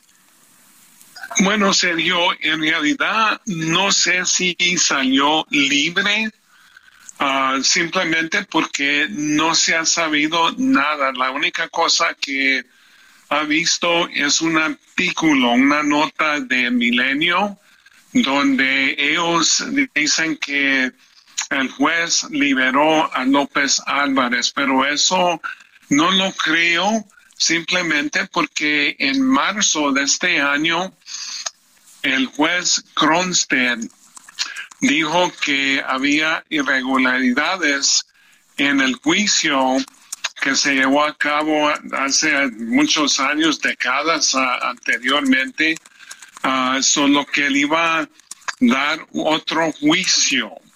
Y esto fue a finales de marzo. Y había cosas que sucedieron, por lo cual que le van a dar otro juicio donde un agente del FBI, Michael Malone, testificó que había encontrado cabello en la residencia donde torturaron a Camarena y el FBI infirieron que parte de ese cabello pertenecía a López Álvarez, pero eso no estaba comprobado. Pero eso no era la evidencia contundente contra de López Álvarez. La evidencia principal fue una conversación con un agente de la DEA encubierto donde López Álvarez confesó haber participado en el asesinato de Camarena. La confesión fue grabada en video y no estaba enterado de eso López Álvarez. También hubo ah, declaraciones de un individuo que estuvo encarcelado con López Álvarez que dijo y declaró en el juicio que López Álvarez en varias ocasiones ah, había confesado a su en su participación en la muerte de Campana y otra cosa, uh, Sergio, él Mike, ¿nos escuchas? Parece que se nos perdió la llamada, como que se esfumó la llamada. Estamos conversando con Mike Vigil, ex jefe de operaciones internacionales de la DEA. Nos dice que, pues que a él no le consta que haya sido liberado Raúl López Álvarez y nos está contando, pues finalmente las pruebas que habían de la posible participación de Raúl López Álvarez en el asesinato del agente de la DEA, Enrique Camarena. Eh, y bueno, pues lo, entre otras cosas nos dice que había varias confesiones eh, en que este hombre reconocía que había participado en la pues en la muerte, en la tortura también de, de esta persona. En fin, esperemos después conversar con él. Tenemos ya lista una entrevista, la siguiente entrevista con Mario Delgado, presidente nacional de Morena. Mario Delgado, gracias por tomar nuestra llamada. Eh, están arrancando las mesas de trabajo rumbo al 2024 entre Morena y los partidos aliados, el Partido Verde y el Partido del Trabajo. ¿Qué estás, qué estás previendo, Mario, en este proceso? Hola, Sergio. Bueno, efectivamente ayer ya el, tanto el PT como el Verde y Morena manifestamos nuestra voluntad de construir nuevamente una gran alianza rumbo a la elección del 2024. Es una elección muy grande, Sergio, no solo en la presidencia, también es el Congreso, la Cámara de Diputados, la Cámara de Senadores, son nueve entidades también que van a elección, 30 congresos locales, eh, la mayor parte de los ayuntamientos del país, en fin, va a ser una elección muy grande, muy compleja y queremos ir juntos. Nos ha ido bien en la mayor parte de las eh, elecciones que hemos ido en alianza, hemos eh, ganado. Entonces ayer se refrendó esa voluntad, pues ya empezamos a trabajar, a revisar estadísticas distrito por distrito para ir configurando esta alianza. Morena necesita realmente a estos aliados, al Partido Verde y al Partido del Trabajo, y lo pregunto porque, pues una cosa era cuando Morena apenas se acababa de crear y necesitaba aliados, pero pues ahora Morena es un partido absolutamente dominante y absolutamente popular en toda la República Mexicana.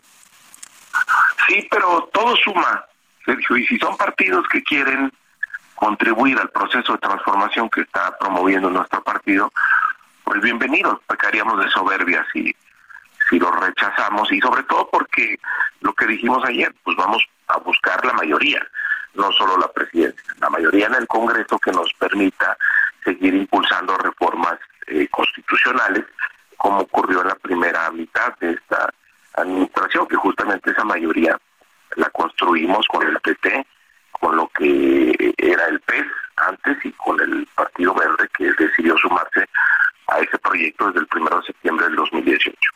De hecho, a ti te tocó, cuando estabas allá en la Cámara de Diputados, el construir algunas de estas mayorías calificadas.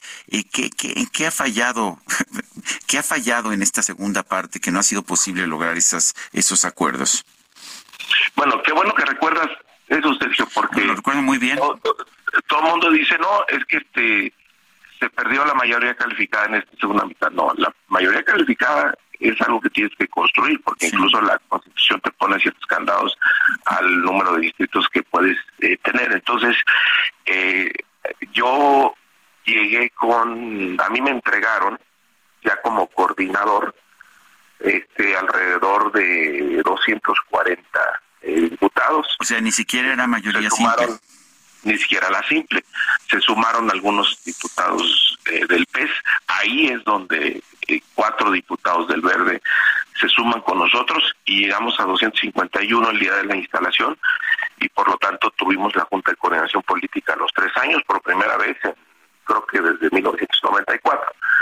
Entonces, esa, y después vino la alianza con el Partido Verde y eso ya nos permitió a llegar, llegar a 344 votos, que es la mayoría calificada. Y a partir de ahí, pues empezó a, a aprobar una serie de reformas. Ahí también fue clave que el PRD se partió a la mitad de los 19 que tenía, 11 se vinieron con nosotros y ya pues nos dieron los números. eh, en esta legislatura fue diferente. Nosotros tuvimos alrededor de 15, 18 diputados eh, menos, eh, ya no estaba el PES, entonces pues, no se alcanzaron los 344. El, eh, Mario, el, eh, déjame cambiar de tema, irnos al, proceso, al proceso de selección del coordinador de, la defensa de la cuarta transformación. Se han presentado más de 200 quejas, 260 quejas por actos anticipados de campaña. Solamente en lo que va de junio van 34. Eh, ¿Piensas que que sí pueden defenderse y decir que pues que no hay que no hay campaña ni precampaña ni nada todavía?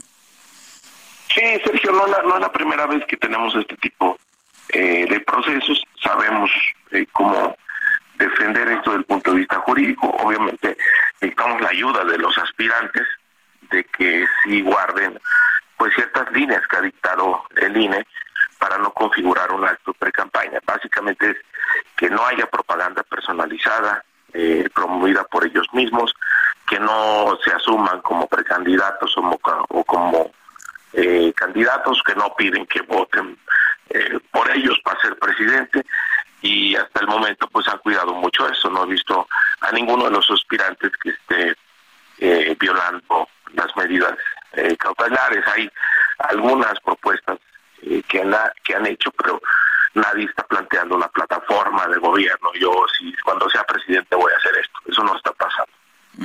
Eh, eh, pero es suficiente el no hacer promesas de lo que harás como gobierno o el no hacer un llamado al voto es suficiente, el no llamarte precandidato sino aspirante y el no buscar una candidatura sino una coordinación, ¿eso es suficiente o nada más pues se les se está cambiando, se está ocultando la realidad con cambios de nombre? No, es, es suficiente porque estás hablando de una contienda por un cargo interno entonces, pues no tiene como sentido que presentes una plataforma de gobierno. Incluso en las precampañas normales, constitucionales, los, los precandidatos no pueden hacer propuestas de gobierno porque es una etapa que está dirigida, dirigida a los militantes y simpatizantes. Entonces, hay esas restricciones. Ahora, en un proceso interno, pues evidentemente, pues menos, porque estás en un proceso de reorganización interna.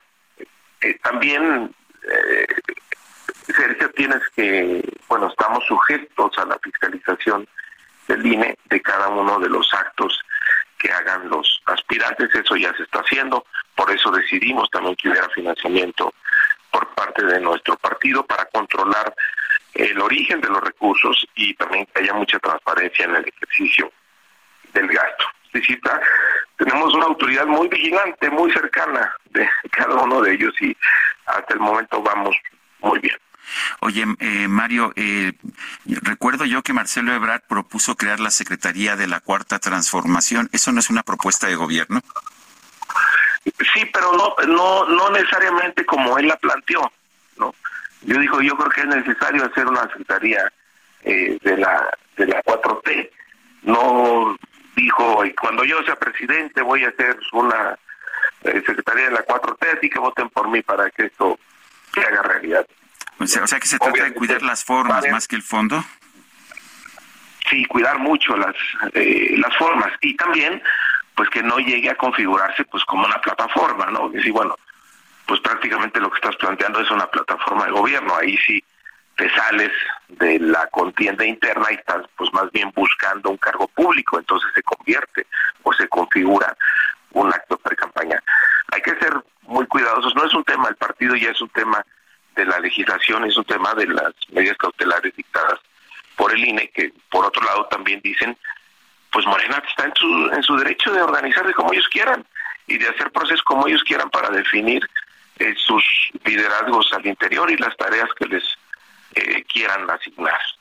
Eh, Mario, la eh, estamos viendo pues unos recorridos que van a concluir con una encuesta.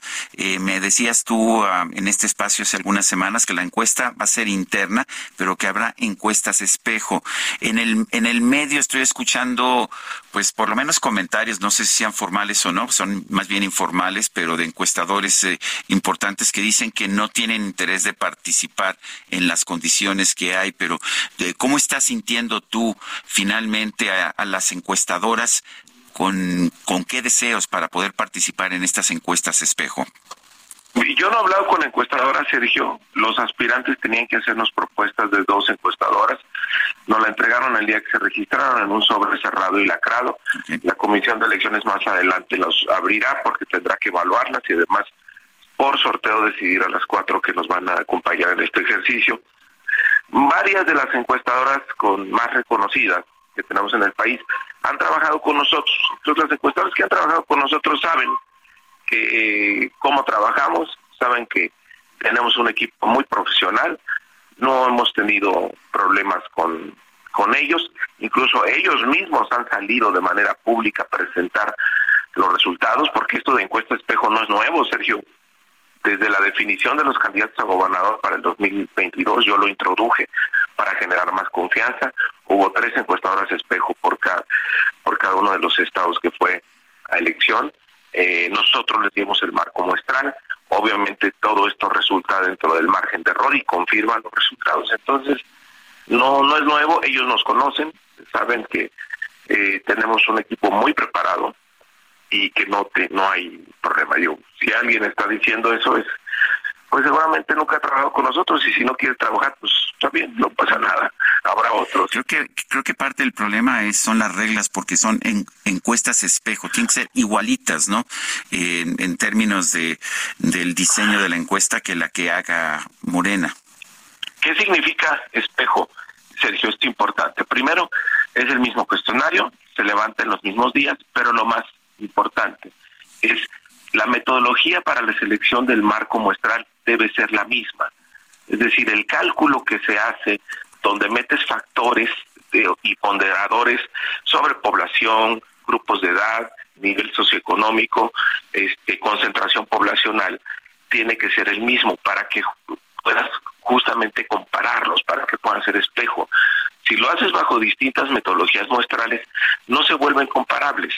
Entonces lo que quieres es que tenga cierta representatividad nacional. Evidentemente debe ser un muestreo eh, probabilístico, debe ser un muestreo eh, aleatorio, pero ese proceso lo hace la, Comisión de Encuestas de Morena, nosotros le damos el marco muestral y las encuestadoras salen a campo a levantarlo bajo esas reglas. Entonces, eh, es, es, la única manera de que puedan funcionar como espejos y no tendría resultados diferentes. Mario, si se levantan bien, pues todas caen dentro del margen de error. Mario, es la ley de la estadística. ¿Quieres permanecer al frente de Morena durante la campaña? Y si esto es así, ¿podría ser al mismo tiempo candidato a un cargo de elección popular? No, no se puede, es demasiada chamba, Sergio. aquí tienes que estar tiempo completo y además vienen elecciones a nueve entidades, más el Cámara de Senadores, Cámara de Diputados, 30 congresos locales, ayuntamientos, en fin, es un mundo de trabajo para el dirigente. ¿Y, ¿Y tú en lo personal quieres estar a cargo de Morena en este proceso? Pues el Congreso Nacional me dio la confianza de conducir el proceso del 2024. Eh, pues para mí es un gran honor y no es por nada, pero pues nos ha ido bien, Sergio, el, el periodo que nos ha tocado participar. Hemos ganado 17 de 23 eh, gobernaturas eh, que hemos eh, tenido. refrendamos la mayoría en la Cámara y bueno, ahora estamos en este proceso. Vamos a ver cómo resulta después del 6 de septiembre. Obviamente habrá que platicar con quien resulte ganador o ganadora y para ver qué sigue hacia adelante. Bueno, este, ¿quieres ser candidato a jefatura de gobierno, a jefe de gobierno? Sé que lo has buscado con anterioridad. Pues toda mi carrera política la he hecho aquí, eh, Sergio, por eso de repente me ponen ahí en... Ya, ya, no te nos irías a Colima, me imagino. no, Colima ya. Allá, saludos a mi mamá que todavía anda por allá, pero pues ya hace, te, hace, no, si, si, te digo cuántos años llevo aquí vas a calcular mi edad, Sergio. No, mejor no, ¿verdad? no, te conozco desde... Años, te conozco desde... 30 años que, que, vivo aquí, ¿no? Entonces me salí a los eh, bueno, 31, hace 19 años, a los 19 años me salí de, mi estado, le guardo mucho cariño, pero pues toda mi carrera ha sido acá en la ciudad. Bueno, a, ver, que es casi, bueno, no, ya te, tengo que, que, ir a otros temas, pero te agradezco como siempre, Mario Delgado, presidente nacional de Morena, por haber conversado con nosotros. Al contrario, Sergio, gracias a ti y saludos a tu auditorio. Son las 8.52, vamos con Mónica Reyes, adelante, Mónica.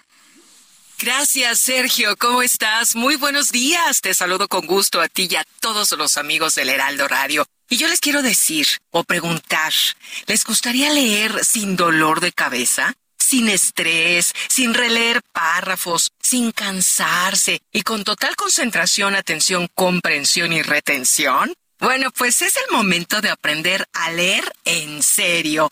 Envía un WhatsApp al 55 50 00 26 96 o haz una llamada y cuelga al 55 55 00 26 96. La Fundación México Lee te otorga una beca del 50% de descuento para que aprendas a leer 10 veces más rápido, con total comprensión y excelente retención.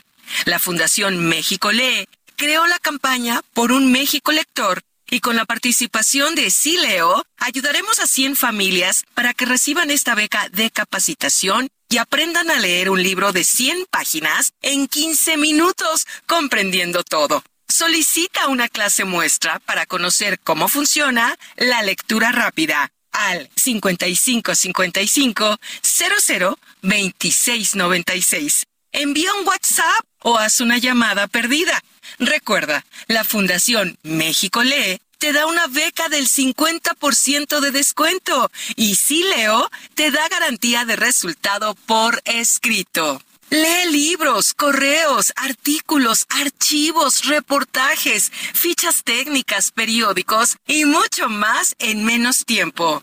Haz una llamada y cuelga o envía WhatsApp con la frase Yo sí leo al 55 55 00 26 96.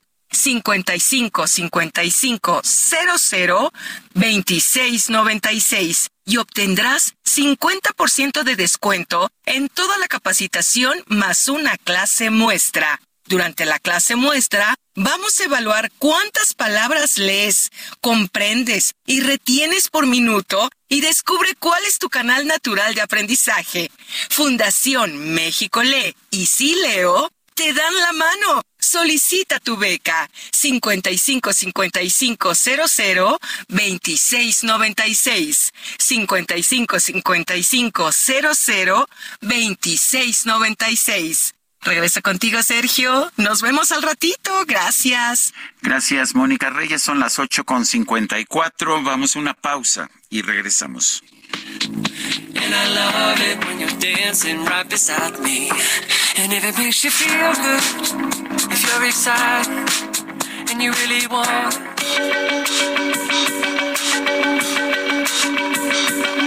Sergio Sarmiento y Lupita Juárez quieren conocer tu opinión, tus comentarios o simplemente envía un saludo para hacer más cálida esta mañana. Envía tus mensajes al WhatsApp 55 20 10 96 47.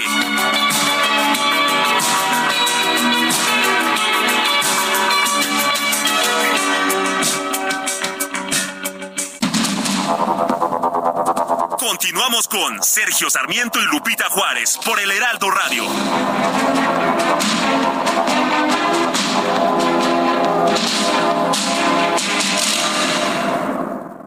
Toma el volante del nuevo Fiat Pulse y acelera tus latidos haciendo eso que te apasiona. Acelera tu pulso con el SUV líder en ahorro de combustible. Estrénalo con una tasa desde 7.99% más seguro gratis. Fiat, sé único. Visita tu distribuidor Fiat Chrysler a 31.1% vigencia del 3 al 31 de mayo de 2023. Consulta fiat.com.mx. Consiéntete con la maestría y calidad milimétrica de nuestros sistemas de descanso.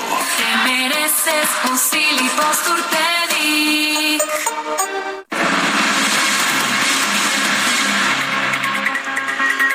Bueno, son las nueve de la mañana con un minuto. Eh, hace algunos minutos se nos se nos rompió, se nos ah, eh, se nos deshizo la comunicación con Mike Vigil, ex jefe de operaciones internacionales de la DEA. Lo tenemos ya en la línea telefónica otra vez. Mike, perdón que te molestemos nuevamente. Nos estabas contando de las pruebas que había en contra de Raúl López Álvarez por haber participado en el asesinato de Quique Camarena, de Enrique Camarena. Cuéntanos. Sí, Sergio. Ah, Milenio reportó que había salido libre este señor ah, Raúl López Álvarez, pero no lo creo porque no ha visto nada para indicar eso. Las pruebas o la ah, lo que está argumentando Milenio es que lo iban a dejar libre o lo dejaron libre porque un agente del FBI declaró que habían encontrado cabello en, en, la residencia en Guadalajara donde fue torturado Kiki Camarena que le pertenecía a López Álvarez, pero eso nunca fue comprobado. La evidencia principal, Sergio, fue en, una conversación que tuvo López Álvarez con un agente encubierto de la DEA. Video y audio donde confesó de haber participado en el asesinato. O sea, tú no, tú no tienes dudas de que, de que este hombre, Raúl López Álvarez, participó en la tortura y asesinato de, de Camarena. No tengo duda, porque él, aparte de esa compensación con un agente encubierto que fue grabado, él desde un principio confesó que él había participado. Entonces, después retractó esa confesión y luego hubo otro informante que estuvo encarcelado con López Álvarez y él declaró en el juicio contra de él que dijo que López Álvarez en varias ocasiones había confesado en su participación en, en, el asesinato de, de Kiki Camarena. Si la evidencia, Sergio, simplemente fuera eso del cabello, entonces yo creo que con eso fuera anulado el, el caso contra de López Álvarez, pero el juez eh, Kronstad en marzo de este año le, va, eh, le va a dar otro juicio a, López Álvarez, pero nunca dijo que lo iba a liberar porque no tiene caso que, que lo pueda liberar. Este, sí, porque la información que se había dado a conocer, por ejemplo, a través de la agencia F, es que este juez Kronstadt eh, habría ordenado la reapertura del caso, pero el hecho de que haya una reapertura del caso no significa que sea liberado. No, para nada, serio. En muchas, ah, en muchas ocasiones, por ejemplo, si hay algunos problemas, por ejemplo, que resultan después del juicio, entonces el juez puede dictar que el gobierno ah, tiene que tener otro juicio y ahora le está dando 180 días a la defensa y a los ah, fiscales federales para que vayan buscando los testigos para tener ese juicio. No quiere que se demore más de 180 días, pero de que está libre a López Álvarez no lo creo porque no hay suficiente cosas que pueden anular las declaraciones de él mismo, las declaraciones que hizo con un agente federal y aparte de eso las declaraciones que hizo a un preso que estaba encarcelado con él. las únicas, la única problema es el testimonio de la gente del FBI que declaró sobre que él le pertenecía a la unidad de análisis de pelo y fibra. Y entonces hubo muchos problemas con este agente que se llama Michael Malone, que ya está jubilado del, del FBI, pero eso no son las evidencias principales contra de él. Entonces no lo van a liberar simplemente por eso. Bueno, pues estaremos al pendiente. Por lo pronto no, no ha habido confirmación de que haya sido liberado. Eh, no, no la tenemos nosotros, no la tiene. Eh, tenemos esta nota de la agencia F en que se habla de la reposición del juicio, pero pues eso no significa que se le libere en el sistema estadounidense. No, y aparte de eso, Sergio, ah, quiero decir que él nunca pidió o los defensores de él nunca pidieron que anularan el caso de, López Álvarez, nada más una reducción de su sentencia de 70 años, pero él fue condenado a 249 años de prisión. Entonces, eh, en realidad, eso es una cadena perpetua. Pues muy bien. Mike Vigil, yo quiero agradecerte como siempre esta conversación, ex jefe de operaciones internacionales de la DEA. Fuerte abrazo, Mike. Bueno, fuerte abrazo. Muchas gracias, Sergio. Gracias a ti. Eh, tengo conmigo un libro eh, que me ha impresionado, me ha impresionado por el detalle, por la forma en que se ha metido en un tema, eh, pues que está de moda, está de moda ahora, pero que es un tema que nos acompaña a los mexicanos desde hace mucho tiempo, que es la desaparición forzada en México.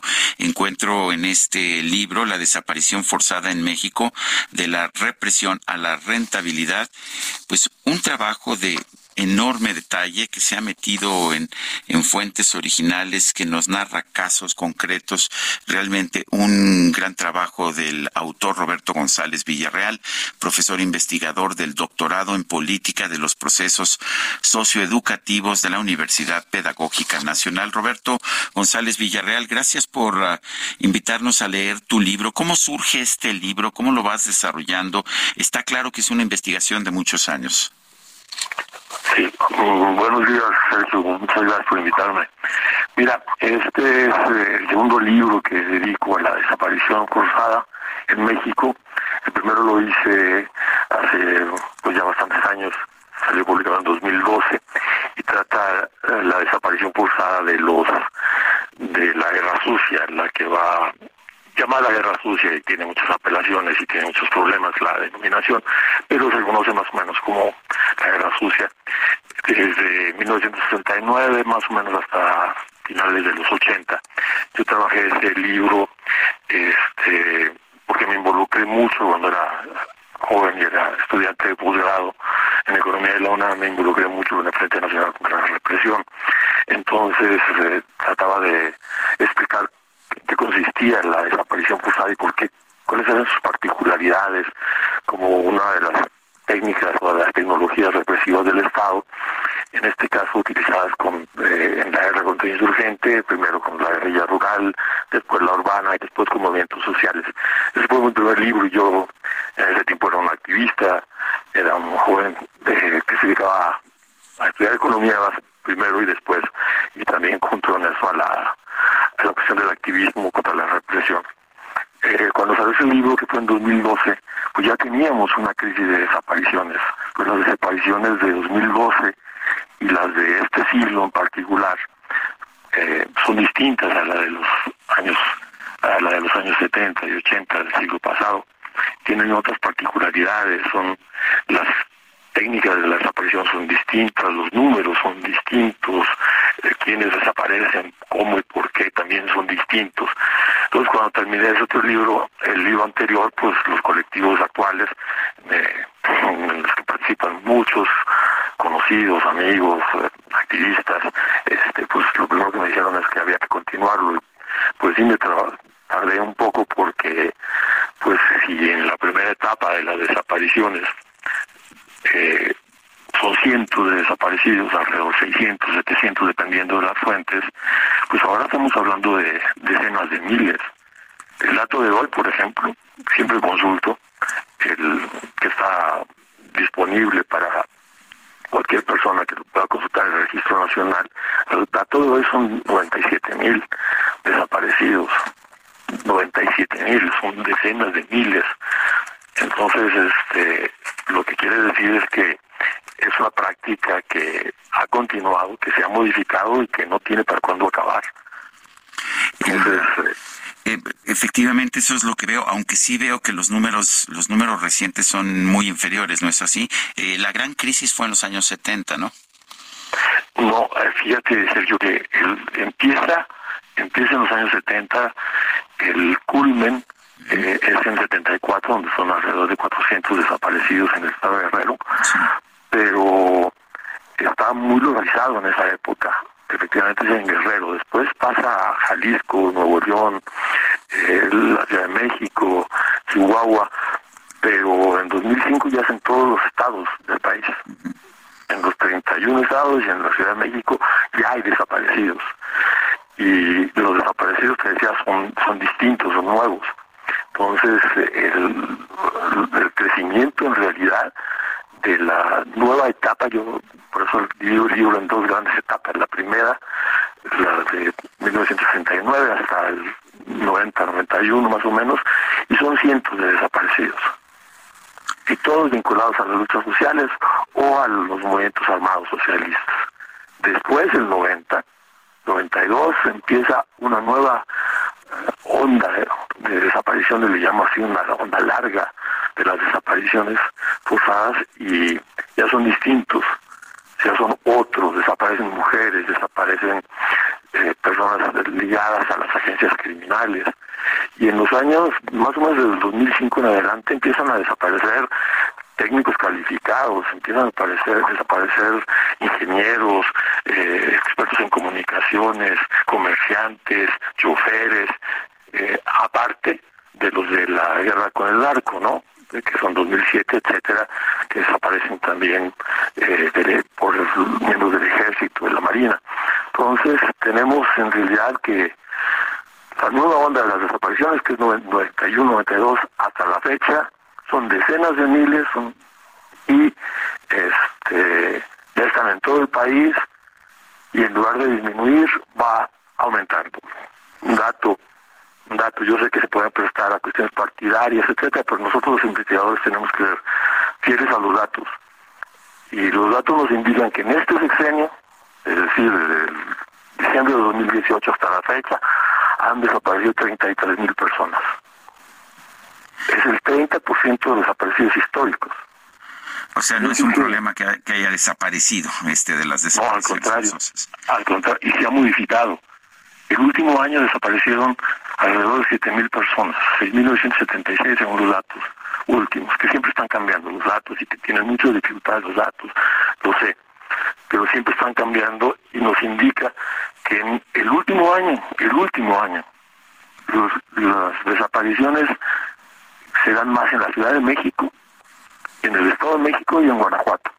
Y el perfil de las desapariciones ha cambiado también en el último año, por ejemplo ya desaparece casi la misma cantidad de mujeres que de hombres, cuando históricamente era el 75 y el 25% más o menos. En el último año no, en el último año es 55, 45 aproximadamente en la Ciudad de México y en, en el Estado de México. ¿Y sabes qué edades? Es las mujeres de 15 a 19 y de 10 a 14 años. Entonces tenemos un problema que inició hace muchos años, pero que no se ha modificado en su dinámica, en su estructura, y peor aún, yo trabajo mucho en la paradoja de la desaparición, la paradoja de la institucionalización, porque antes no teníamos ni siquiera el nombre de desaparición forzada cuando esto es a finales de los 70 y ahora ya tenemos el nombre, el concepto, el tipo penal, leyes, Comisión Nacional de Búsqueda, Comisión Nacional de Atención a Víctimas, una voluntad política, se dice así, para resolver el problema, pero en lugar de resolverlo, este, va aumentando y no se ve hasta cuándo. ¿Por qué? Esa es la pregunta que quería contestar en el libro. Claro que sí. Pues es eh, un libro muy, muy interesante. Me ha llamado poderosamente la atención. Roberto González Villarreal, gracias por invitarnos a leer La desaparición forzada en México. Un fuerte abrazo. Igualmente, gracias. Gracias. Son las nueve con dieciséis y ya la veo. Ya la veo venir, ahora sí cargada de pasteles, de cumpleaños, de aniversario. Bueno, es la microdeportiva.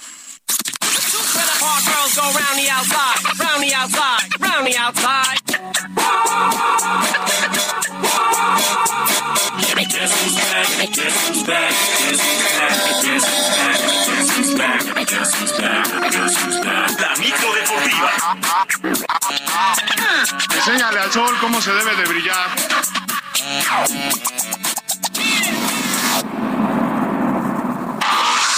This is that ice cold Michelle fight for that white gold.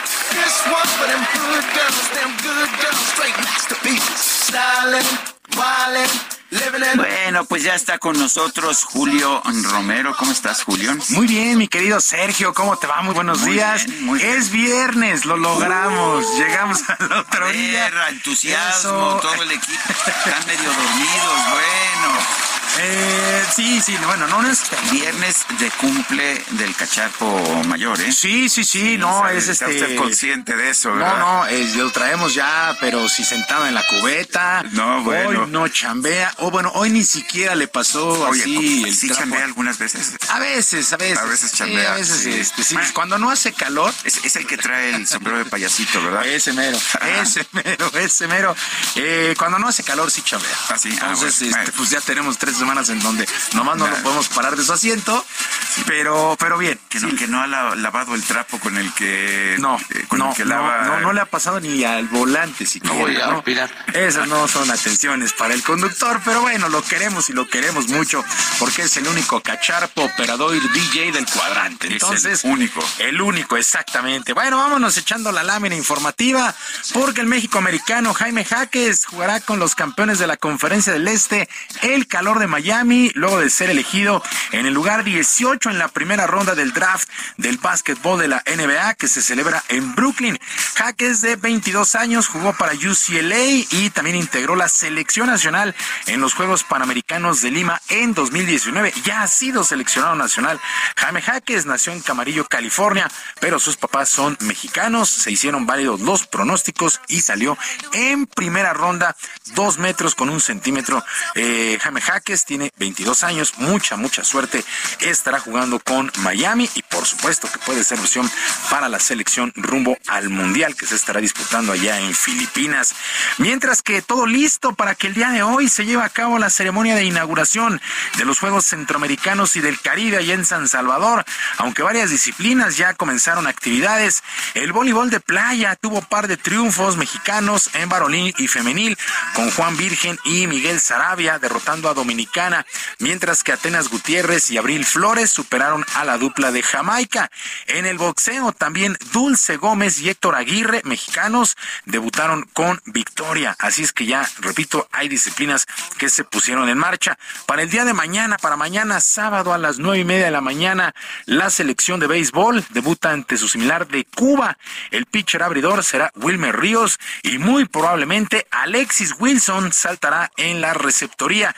El propio catcher Alexis Wilson espera una buena actuación de este equipo que lleve a una medalla. bien agradecido, bien orgulloso de, de poder representar a nuestro país. Yo pienso que eh, siempre se hace con, con, con, con todo el empeño y con todas este, las ganas del mundo.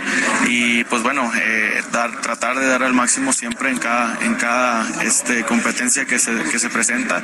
Y pues bueno, eh, a tratar de, de- de hacerlo con mucho orgullo también. Pues mucha suerte, mucha suerte para la delegación mexicana que contra todo pronóstico y sobre todo falta de apoyos por parte de la CONADE, pues buscan terminar en lo más alto del medallero. Mucha suerte para esta para esta selección nacional en los Juegos Centroamericanos. Y en lo que corresponde al balompié nacional, el equipo de Cruz Azul presentó sus uniformes que estarán utilizando de local y de visitantes y en el marco de este evento, Ricardo El Tuca Ferretti, el técnico, aseguró que esperan refuerzos prácticamente de último minuto para arrancar la campaña. Pero Dios, que lleguen, se adapten y que podamos conjuntarnos, trabajar para lograr lo que pretendemos. O sea, el ingeniero y toda la directiva está poniendo todo el empeño. Cruz Azul que de repente da de qué hablar en la, pretemporada y ya en la campaña se caen, pero esperemos que sea una muy buena temporada. El próximo viernes ya se pone en marcha este torneo de apertura 2023. Y para el domingo en Carlson, California, los Tuzos del Pachuca se estarán midiendo a los Tigres de la U de Nuevo León por el título de campeón de campeones. El conjunto hidalguense logró el trofeo en el apertura 2022, goleando al Toluca, mientras que Tigres superó a Chivas en el clausura 2023. Y ahí mismo en los Estados Unidos, pero en Houston. El tricolor estará debutando en la Copa Oro el domingo a las 6 de la tarde contra Honduras. Este duelo significará el debut del nuevo técnico Jaime Lozano. A pesar del poco tiempo de entrenamiento que tiene que, que ha tenido, pues el nuevo estratega se reportó listo y también reporta lista a la selección. Y según el portal PSG Community, que sigue muy de cerca las actividades del club parisino, pues se ha informado que ya existe un acuerdo con el Real Madrid por 250 millones de euros y el traspaso del atacante Kylian Mbappé, luego de anunciar que no extendería su contrato, de nueva cuenta crecieron los rumores de que por fin el Madrid podría contar ya con el atacante y tras la salida del también francés Karim Benzema, pues se abren las posibilidades, 250 millones de dólares, se habla que es el traspaso, falta que se haga oficial, eh, muy, muy seguro, muy acertado el PSG Community, sigue muy, muy de cerca a este equipo parisino y pues informa que ya habría un trato entre la directiva y Florentino Pérez, presidente del Real Madrid. Y con la participación de 16 pelotaris en ambas ramas del 5 al 15 de julio próximos, se estará llevando a cabo el torneo internacional de Hayalay en el Frontón México, con la presencia de Daniel Inclán, director del torneo, y de Alejandro Gaona, director del inmueble. Se llevó a cabo la presentación oficial, donde se dieron a conocer los detalles. Serán un total de ocho parejas que serán sorteadas el próximo 4 de julio, un día antes de que arranque el evento. Cabe destacar que de manera histórica también habrá un torneo femenil que fue prácticamente organizado por la mexicana Doris Galindo con ayuda del Frontón México. Bueno, la verdad ha sido mucho apoyo de parte de muchas personas que desde hace muchos años se han unido a la causa, que son pelotaris, mamás de pelotaris, papás, niños, maestros. Ha sido, y obviamente apoyo al Frontón México, que ha sido siempre nuestra casa, que nos han abierto las puertas y aquí siempre desde 2017 que reinauguraron, nos han dado la oportunidad de ensayar, de jugar, pero por primera vez, esta vez, ya va a haber un torneo con chicas de otros países y va a ser algo padrísimo histórico que no se puede perder. Si hay un deporte espectacular y con una velocidad impresionante es el High Alive. Así es que del 5 al 15 de julio próximo habrá un torneo nacional, posteriormente el juego de damas y dos duelos de este torneo internacional, principalmente jugadores del País Vasco y de Francia y dos jugadores mexicanos. Sergio, amigos del auditorio, la información deportiva. Les recuerdo nuestras vías de comunicación en Twitter. Estoy en arroba jromerohb, en arroba jromerohb, además del barrio deportivo en el YouTube de lunes a viernes a las 7 de la noche. Que sea un extraordinario día, un mejor fin de semana y que por supuesto sus equipos ganen. Muchas gracias, Julio. Buenos días. Vamos a una pausa. That ice cold Michelle fight for that white gold. This one for them hood girls, them good girls, straight masterpieces. Styling, wildin', living it up in the city. Got Chuck's on with Saint Laurent. Gotta kiss myself, I'm so pretty. I'm too hot.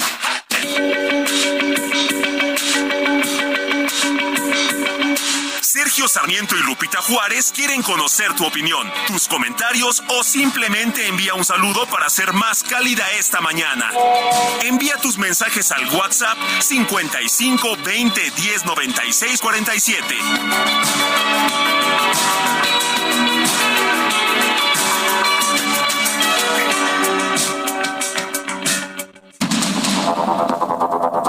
Continuamos con Sergio Sarmiento y Lupita Juárez por el Heraldo Radio.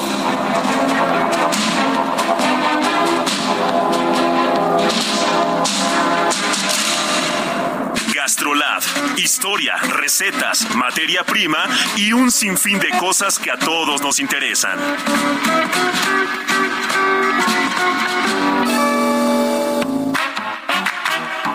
Amigos del Heraldo Radio, soy el Chevy Real Arechiga de Gastrolab y como todos los viernes recuerden que en la edición impresa del Heraldo de México tenemos el suplemento de Gastrolab. Y esta semana vamos a estar platicando de un gran restaurante en pleno corazón del centro histórico. Comedor mexicano, justo en el círculo mexicano, no se lo pueden perder. Tienen que escuchar también Gastrolab Radio el día de mañana y el día domingo en punto de la una de la tarde porque estaremos platicando justo de esto, estaremos hablando del 50 Best. México quedó muy bien parado, Latinoamérica, el mejor restaurante del mundo. Estaremos haciendo una crítica a la película del menú y muchas otras cosas que ya saben que Gastrolab tiene todo alrededor de la buena mesa, del producto, del vino y de la materia prima. Un abrazo a todos, que tengan buen fin de semana.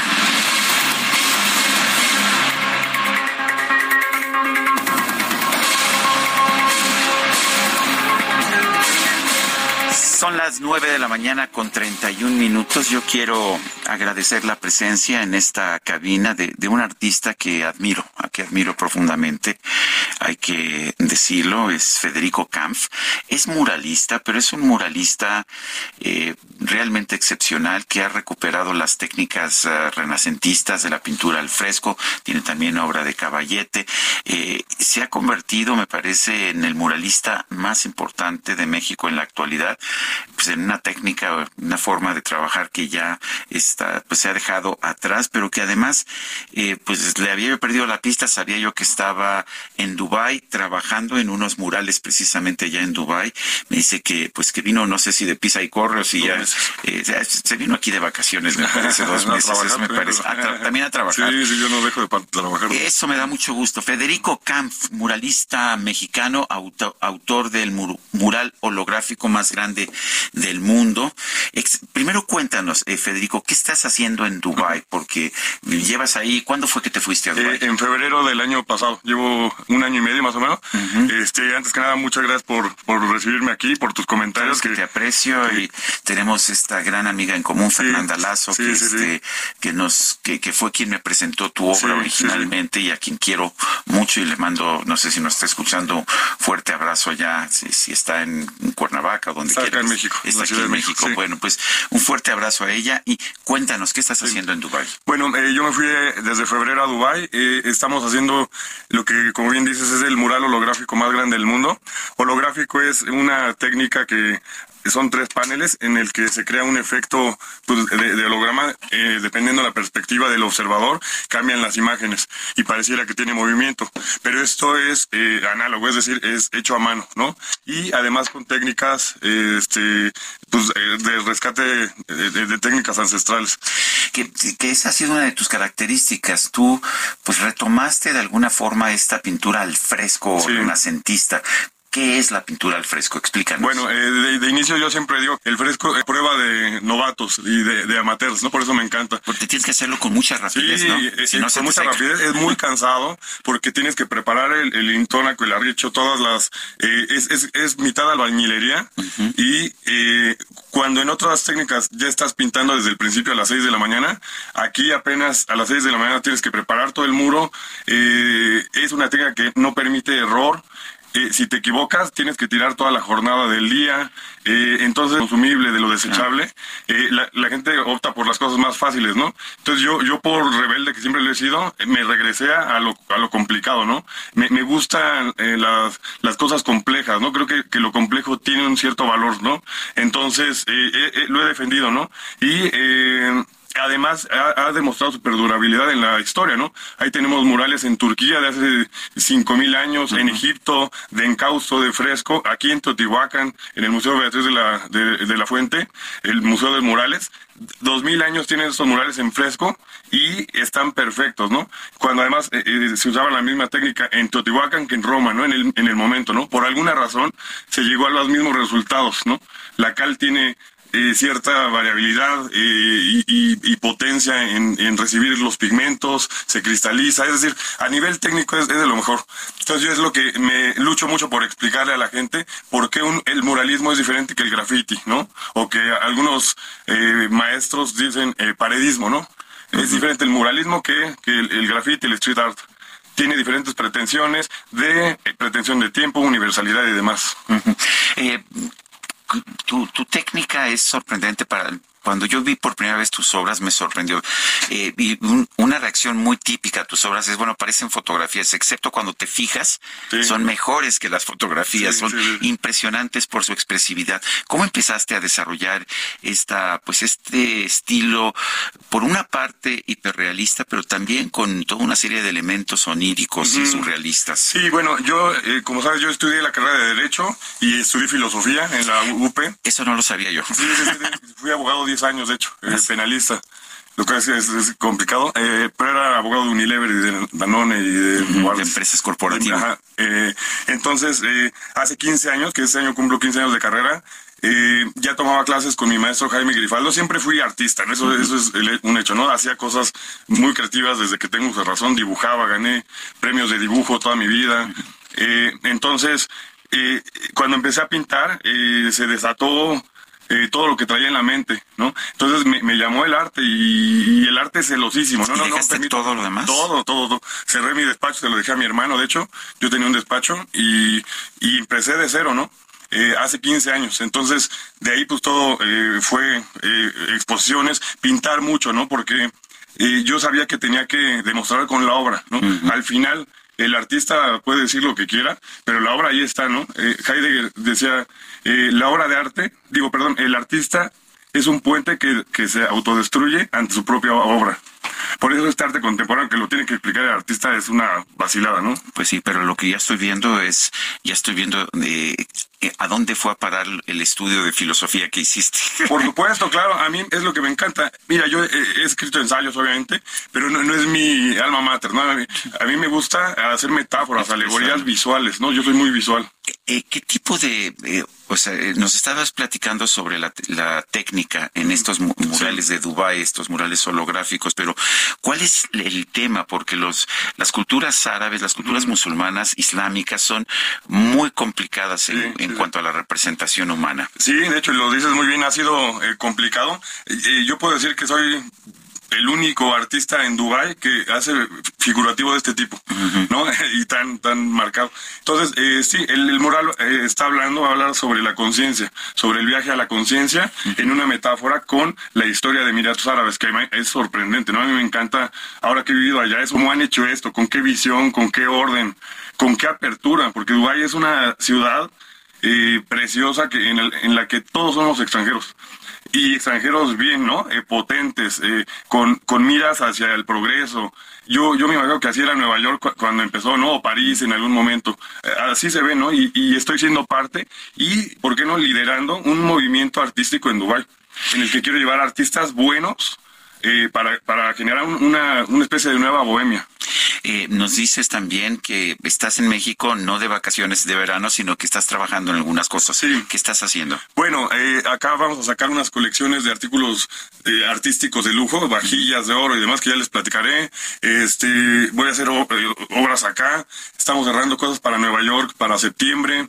Eh, entonces traigo agenda llenísima en Barcelona. También Eres un artista industria. Sí, sí, eh, y sí, porque ahorita eh, es la, la- la época de globalizar, ¿no? En ese sentido.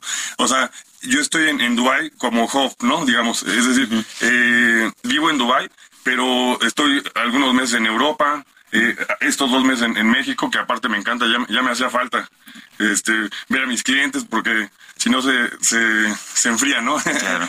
Y, y bueno, y me encanta estar en México, ¿no? Eh, entonces sí, y entonces regresando a la pregunta, ¿cómo empecé a pintar y, y- cómo se llega al- a, la maestría? Pues con horas, ¿no? La- las famosas 10.000 horas. Puede haber talento, pero eh, lo tienes que desarrollar, desarrollar. Yo he pintado eh, 15 años, cuando estamos en proyectos pintamos 17 horas diarias. Yo te quería hacer una pregunta que creo que nunca te he preguntado a pesar de que hemos conversado varias veces. ¿Con- ¿Conoces la obra de Rafa Cauduro? Claro, me encanta. Yo conocí a Rafa muchísimo. Allá en Cuernavaca, sí. Sí, sí. Pensé porque Acaba cuando, sí, acaba de, por eso te lo pregunto y porque también cuando veo tu obra, eh, también este hiperrealismo surrealista sí, es, es un poquito también lo que hacía Rafa. Cauduro. Yo puedo decir, y lo digo en serio, que eh, su mural en la Suprema Corte es una obra maestra. Estoy de acuerdo. Y de los murales más eh, complejos y preciosos de la historia del, del muralismo en México. Y lo puedo decir con todo orgullo. Yo lo conocí a Rafa, era un tipazo además. Y, y su maestría también era en el dibujo y en la técnica, era un buenísimo. gran dibujante, Sí, sí, un sí. gran retratista, en fin. Eh, me quedaría platicando todo el resto del tiempo. Este, ¿dónde puede la gente conocer tu obra mejor? Bueno, este, en mis redes sociales, federicocamp.com, en Instagram estoy muy activo y físicamente, bueno, aquí que vayan a visitar el Coloso FETSE que está en Insurgentes, frente al Monumento a la Revolución, y bueno, y que, que compartan arte, que consuman arte, porque esto nos hace más humanos, ¿no? Tenemos que generar conciencia de reflexión y de crítica. Federico Camp, gracias por estar con nosotros. Gracias a ti, Federico. Y son las nueve de la mañana con 41 minutos. minutos. Vamos con Mónica Reyes. Adelante, Mónica. ¿Cómo está, Sergio? ¿Qué tal, amigos? Qué gusto saludarlos. Yo les pregunto, ¿están listos para la temporada de lluvia? Bueno, pues que esta temporada no te agarre desprevenido. Aprovecha la gran venta Imper de Comex. Compra con tu tarjeta de crédito Citibanamex y obtén hasta 30% de descuento en impermeabilizantes y aislantes térmicos. Además, nueve meses sin en compras mínimas de cinco mil pesos. ¿Qué esperas para disfrutar esta promoción? La vigencia es del 24 de abril al 9 de julio del 2023. Las condiciones están en citibanamex.com diagonal promociones. CAT promedio 83.4% sin IVA, calculado el 17 de marzo del 2023 y vigente al 17 de septiembre del 2023. Amigos, los invitamos a que sigan aquí con Sergio y Lupita hoy viernes 23 de junio. Gracias. Gracias a Mónica, gracias Mónica Reyes. Son las nueve de la mañana. Ah, no, vamos a, vamos a, son las nueve con cuarenta y dos minutos. Vamos a, la entrevista, vamos a una entrevista. Tenemos en la línea telefónica a Oliva López Arellano, secretaria de Salud de la Ciudad de México. Eh, Oliva López Arellano, se, señora secretaria, gracias por tomar nuestra llamada. Hay una situación muy complicada con la onda de calor. Estamos viendo temperaturas a las que los capitalinos, pues que somos más bien de climas más templados, no estamos habituados. ¿Qué, problemas de salud está generando esto? Eh, buenos días, Sergio. Muchos saludos a ti y a tu auditorio. Eh, pues sí, tenemos una situación inusual, ya eh, con una alerta temprana que emitió desde mediados de junio eh, la Secretaría de Gestión Integral de Riesgo y Protección Civil y la Secretaría de Salud lo que ha hecho es desplegar eh, salas de rehidratación oral para eh, pues apoyar una de las principales complicaciones de la ola de calor inusual que es la deshidratación. Entonces uno de los eventos que tenemos que estar eh, atentos a los signos de alerta y sobre todo prevenir para que no se presenten es justamente la deshidratación. ¿Cómo lo podemos hacer? Pues consumiendo agua, eh, bastante ah, líquidos. Se recomienda dos litros eh, para las personas adultas, dos litros por día, también protegiéndonos del sol, no hacer actividad eh, física expuestos al sol, sobre todo entre las 11 de la mañana las 4 de la tarde, y eh, otros elementos que también ayudan, pues consumir alimentos frescos, también eh, tener esto que es importante, una ropa ligera para no eh, sudar demasiado y, y, perder líquido y electrolitos. O sea, lo importante es cuidarse de que no haya de que no haya una este de que no haya una deshidratación, ese es el problema, ¿verdad? Sí, ese es uno de los principales problemas y otro problema agudo menos frecuente, pero que también ese sí es un problema más grave y ocurre sobre todo en las personas que tienen que trabajar bajo el rayo del sol. Es frecuente que esto se vea mucho más por ejemplo, en personas del, eh, que trabajan en la construcción, es lo que se conoce como golpe de calor, que esa es una eh, un incremento súbito de la temperatura y puede producir desmayo, eh, puede producir eh, coma y también eh, un desenlace fatal. Por eso también es importante pausar la actividad, consumir agua y sobre todo tener protegida la, la cabeza. Y si se empieza a sentir la persona mareada, eh, con náuseas, somnolienta eh, o un poco confusa, que descansar eso y ponerse a la sombra, hidratarse y muy importante pues tratar de bajar la temperatura con medios físicos. Un poco de agua en la cabeza siempre ayuda. ¿Ese es el famoso golpe de calor? Exactamente, sí. es el famoso golpe de calor, que no es tan frecuente, pero sí puede ocurrir. Afortunadamente en la ciudad hasta este momento no tenemos ningún hospitalizado por esta causa y tampoco ninguna defunción. Pues yo quiero agradecerle, secretaria Oliva López Arellano, como siempre, el haber conversado con nosotros esta mañana. Con mucho gusto, Sergio. Gracias. Oliva, Buen día. Muchas gracias. Son las nueve de la mañana con 46 minutos. Vamos a un resumen de la información más importante que se ha generado esta misma mañana. Desde el estado de Chiapas, el presidente López Obrador consideró que el fallo de la Suprema Corte que invalida la segunda parte del plan B en materia electoral representa una intromisión en las funciones del Poder Legislativo. Están en una actitud de intromisión en las facultades del poder legislativo. Lo que hicieron ayer pues fue corregirle la plana a otro poder. Es como si el poder legislativo decidiera enjuiciar a jueces, a magistrados, a ministros corruptos. Tendría que este aclararse si hay facultades para eso, porque es el que un poder intervenga en eh, los procesos internos de otro. Además, el presidente insistió en que para acabar con la corrupción en el Poder Judicial va a presentar una reforma constitucional para que los ministros, magistrados y jueces sean electos mediante el voto popular. ¿Cómo remediar esta situación? Pues no es con decretos. En la democracia el pueblo manda, el pueblo decide. En el artículo 39 de la Constitución se establece que el poder dimana del pueblo y se instituye para su beneficio y el pueblo tiene en todo momento el derecho de cambiar la forma de su gobierno. ¿Qué es lo que hay que hacer? Voy a enviar una iniciativa de reforma a la Constitución. Espero que para entonces en el Poder Legislativo haya una mayoría calificada que impulse la transformación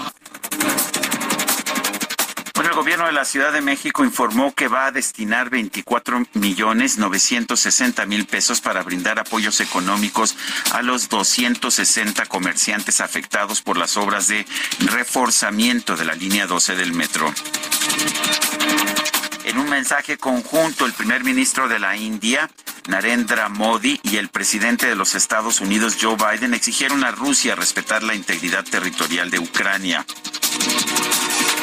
El presidente ucraniano Volodymyr Zelensky aseguró que su país obtuvo información que señala que el gobierno ruso estaba considerando realizar un ataque terrorista en la central nuclear de Zaporilla.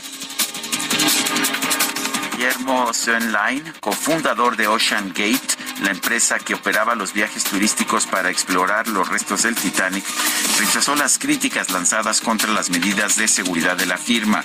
Aseguró que hay personas que no disponen de toda la información necesaria para opinar al respecto. ¿Qué es lo que hace un taxista seduciendo a la vida? ¿Qué es lo que hace un taxista construyendo una herida?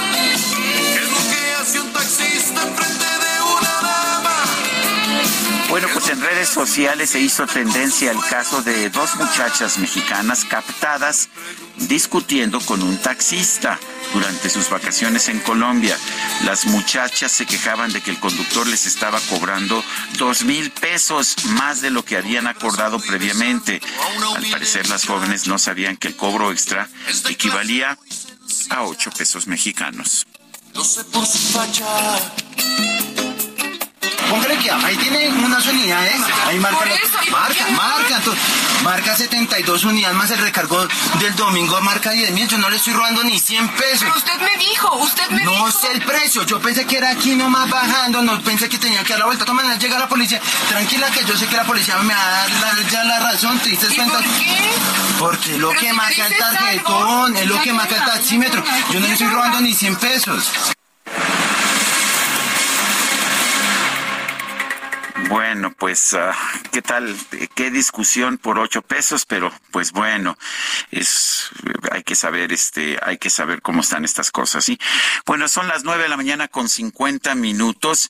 Este lunes murió el defensor del agua y ambientalista Álvaro Arvizu A- Aguíñiga quien eh, tras una agresión en las instalaciones del Centro para la Sus- Sustentabilidad Incali Icahuicopa. José Antonio Lara Duques, abogado del Centro de Derechos Humanos Seferino Ladrillero, está en la línea telefónica. José Antonio Lara, cuéntenos de esta agresión y cuéntenos de la situación en la que falleció Álvaro, Álvaro Arbizu.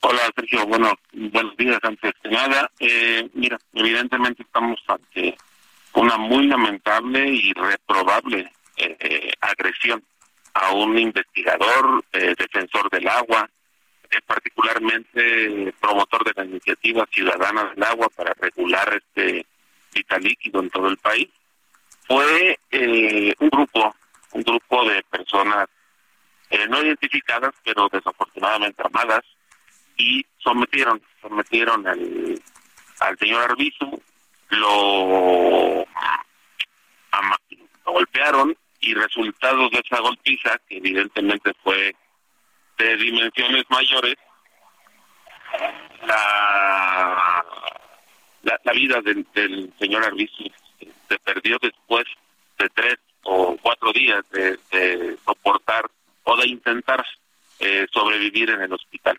Eh, la gente, sus compañeros, los investigadores y particularmente la Universidad Autónoma Metropolitana han eh, sostenido que no es una situación de asalto, de robo, no tiene ninguna motivación notoriamente que tenga que ver con un delito común, eh, y, eso es verdaderamente eh, prende las alertas porque todo indica que fue una acción dirigida hacia el, hacia el señor Arbizu, eh, en donde eh, específicamente los motivos pueden ser la labor de defensa de derechos humanos en términos del agua, reitero, y particularmente en la región que, que venía realizando algunas investigaciones con respecto a la sustentabilidad de hídrica de, de la región del municipio de Talmanalco, Amecameca, es decir, el sur oriente del Estado de México. Las autoridades. Eh, en ese sentido. Las autoridades penales, eh, las fiscalías, la fiscalía está viendo este tema, ahí le han dado la importancia de vida.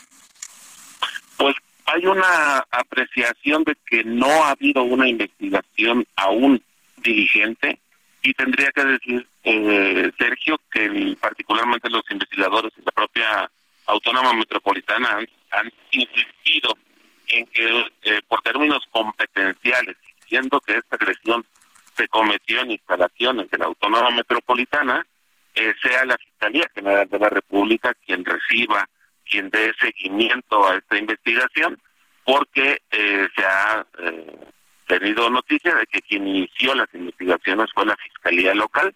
Sin embargo, se reitera desde estos investigadores que tendría que ser la, la General de la República.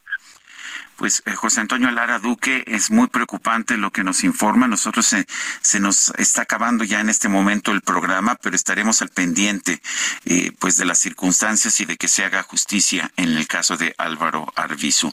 Le mando un fuerte abrazo y gracias por alertarnos ante esta situación. Al contrario, gracias por el espacio. Muy buenos días. Y son las nueve con cincuenta y cuatro, se nos acabó el tiempo, se nos acabó el tiempo. El domingo cumplimos cuatro años de estar en el Heraldo Radio. Guadalupe Juárez, que hoy no está con nosotros, un servidor, todo el equipo, el DJ Kiki, Itzel González, Carla Ruiz, eh, Ángel Eduardo Gutiérrez, eh, eh, Angelina, Fernanda, no sé si me olvida alguien, gracias a Isaías Robles que nos apoya constantemente en información información. Gracias a Franco Carreño, gracias por supuesto a Ángel Mieres, a todos los que hacen posible este programa. Nos escuchamos el lunes, estaremos de manteles largos, de manteles largos. Hasta entonces, gracias de todo corazón. Muy bien. Heraldo Media Group presentó Sergio Sarmiento y Lupita Juárez.